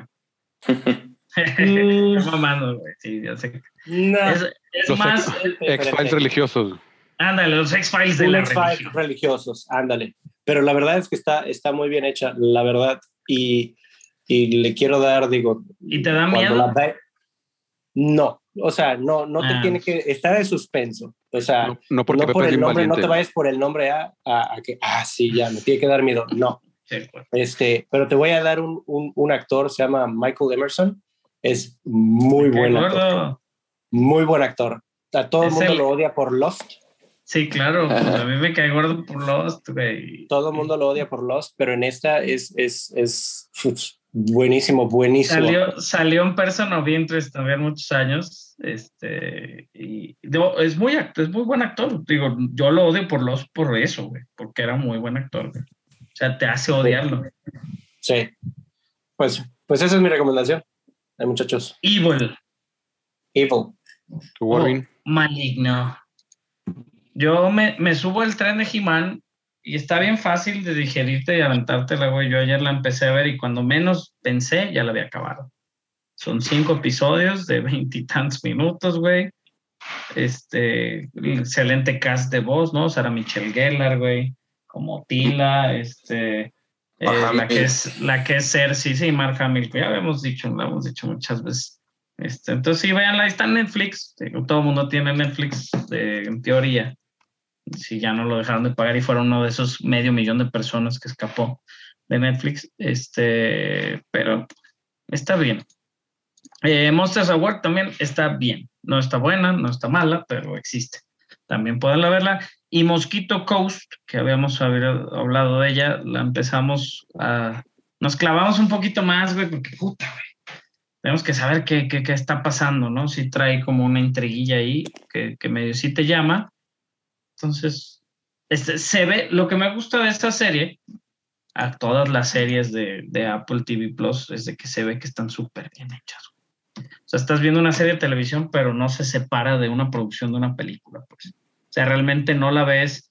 Estamos hablando de los costos de Loki, güey, por ejemplo, de producción. Y Loki, quieras o no, aunque tenga excelentes efectos y todo, sabes que la grabaron en una bodega, güey. Esta madre no, o sea, se ve como gran escala, como que algo que está muy bien hecho, a diferencia de una serie de televisión que veces la ves más barata. Es lo que me gusta de Apple TV Plus. Ted Lasso, primer capítulo, segunda temporada, excelente va, va viento en popa. Salieron los reviews de toda la temporada de Ted Lasso y están por nueve. Obviamente Apple ya salió con bombo y platillo a decir, miren, miren mi Ted Lasso que todo el mundo quiere ver. Pero pues es parte de la gran mentira del streaming que sabemos que pues no sabemos. Sabemos que no sabemos nada de los números del streaming. Pero vean eso, Ted Lasso, He-Man, Monsters of War, The Mosquito Coast, Fear Street, este, no les puedo recomendar más. Space Jam. ¿Eh? Yo les voy a hacer la recomendación extraña de esos que me gusta hacerles. De un programa, no es de concursos, pero sí es de concursos británico, que se llama Taskmaster. Mm. Este, que sale este, ¿cómo se llama? comediante Greg. Greg, de Dharma y Greg. No, este se llama, ¿cómo se llama este vato? Greg Davis. Este, un comediante británico, muy famoso, muy, muy alto, que tiene algunos especiales en Netflix también. Y básicamente les va poniendo como retos o como este, tareas a unas, o sea, cada, episodio es una selección de, también de comediantes y este, entreten, entreten, entretenedores este, británicos. Este, pero son así, o sea, les da una, una, carta con un texto así también medio entre ambiguo y, y, por el mismo tiempo muy este, explícito de lo que tienen que hacer y las instrucciones. Y pues mucho así de pues háganlo como lo entendieron. Entonces, y, ya después él mismo les va a dar calificaciones y es un concurso entre, entre, entre ellos para ver este, a, quién le fue mejor y, está cagadísimo, o sea, la neta está... Y se encuentran capítulos enteros, o sea, en YouTube, o sea, ahí en, en el canal del, del de Taskmaster, este, está súper entretenido, neta está súper divertido, porque es, son una pinche bola de genio los que salen, o sea, sale... Este, este Alex Horn, sale este, este Russell Howard, James Acaster, este, son un chingo de comediantes así súper bizarros, este, británicos, buenísimos. Sacan buenas puntadas, la neta. Y eso es lo que les recomiendo esta semana. Para ver en YouTube. El The Taskmaster. YouTube, ya lo busqué. Taskmaster, ajá. Ya supe quién era el Greg también. Sí, lo ven y, y, también si, ven sus especiales de Netflix, nomás es genial el vato, está, este, está loquísimo. Este, pero bueno, es nuestra sección, al final se mueren todos. ah, y eh, Ricky Morty también, Ricky Morty. Ah, Ricky Morty, episodio 6 ya salió en HBO Max. Y el 7 se ve increíble. Como de pinche Voltron, güey, no me decir. Al final se mueren todos. El mismo Super Porky, brazo de plata. Este, uno de los legendarios brazos, ya nomás quedan dos, este, quedan tres hermanos todavía peleadores, pero de los brazos ya, ya son. Ah, es una familia enorme, ¿no? ya son más muertos que los vivos, tristemente. Murió de un infarto, que digo, por su por su peso y su forma, ¿no? Sabríamos que no es este, no que no era como la persona más sana, Aunque pues, 58 estaba, años, sí. ajá, era joven, Super Porky, güey. Sí. Siempre se vio viejo, más viejo, yo creo, güey. Sí. Me sorprendió que no fue el primero, porque, o sea, pues, sí lo veía así, pues este güey no va a durar tanto. Sí. Este, pero por ejemplo, de, de la familia Alvarado, este, o sea, está Lady Apache, su hermana, Brazo de Oro, que también ya ha fallecido, El Brazo, ya fallecido, Brazo Cibernético, ya fallecido, yo el Brazo de Plata, este, queda un Brazo de Platino, Super Brazo, y queda este, Es la el. Psycho Clown. Bueno, ya los hijos de Super Porky, que es el Psycho Clown, que es de los que les han dado más push Sí, en Max- la triple A. máximo. Máximo, que es que no es, digo, no es abiertamente gay, simplemente es exótico. Sí. Y, Ah, y su- su- su Goya persona- Kong, Su personaje es gay, pero pues él está casado y todo. ajá, Goya Kong, este, Goya Kong, que es de, también está dentro de la triple A y, es este, de estas eh, mujeres que, luchadoras, Sí. que está, está casada con Carta Brava. Junior. No, la lucha, Bien. es todo, la lucha viven de, de eso. Hay que hacer un podcast de lucha. Al final, Al, al final final- todos tiran la lona. no, al final, ¿qué será? Al final, este, rendimos todos o al final, este, contamos todos. todos en la tercera Yo, sí soy muy fan, güey. Digo, del, el Machitos eres muy fan, pero de la gringa. Sí, yo la gringa nunca me, me ha gustado y la mexicana sí me, me gusta mucho. Aunque le perdí un poco la pista, pero sí me gusta mucho. Ya no Es he que, ido. digo, una lástima el Super Porky.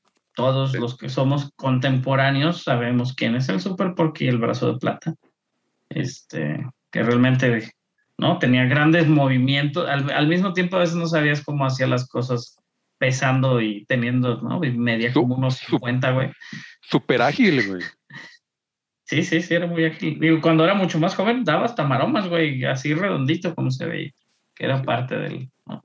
Digo, obviamente muchos eh, luchadores de la época lo, ¿no? lo, lo lamentaron la muerte del, del Super Porky, pues. ¿No? Blue Demon Jr., El Santo. Este, Sí. Pero bueno, qué triste. José Alvarado Nieves, el brazo de plata, el Super Porky. Y pues nos vamos, Carlos. Nos Vamos. Descanse. Descanse en paz. Ya se la saben. Sí que descansen para ser Super Porky. Y pues ya se la saben, al final se mueren todos.com. Ahí están todos nuestros, nuestros 229 episodios. Este, todos los links en nuestras redes sociales. Y pues yo fui arroba Barson en todos lados. Chava.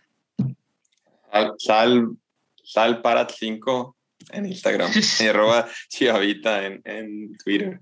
Y Ubi, Ubi en, en Nintendo Switch. No, Nintendo Switch no. Jueguen Pokémon. Unite. Jueguen Sí. Pokémon Unite. Pinche. Adicciones. De Warvin01 en todas las redes. Este, nos estamos oyendo la próxima semana. Muy bien, y Pepe. Arroba Pepe Tirado. Pepe punto tirado. Hay que acordarme también del mío. Muy bien. Pues bueno, pues gracias por escucharnos. Nos escuchamos la próxima semana. Pásala bien. Buena tarde. Chao.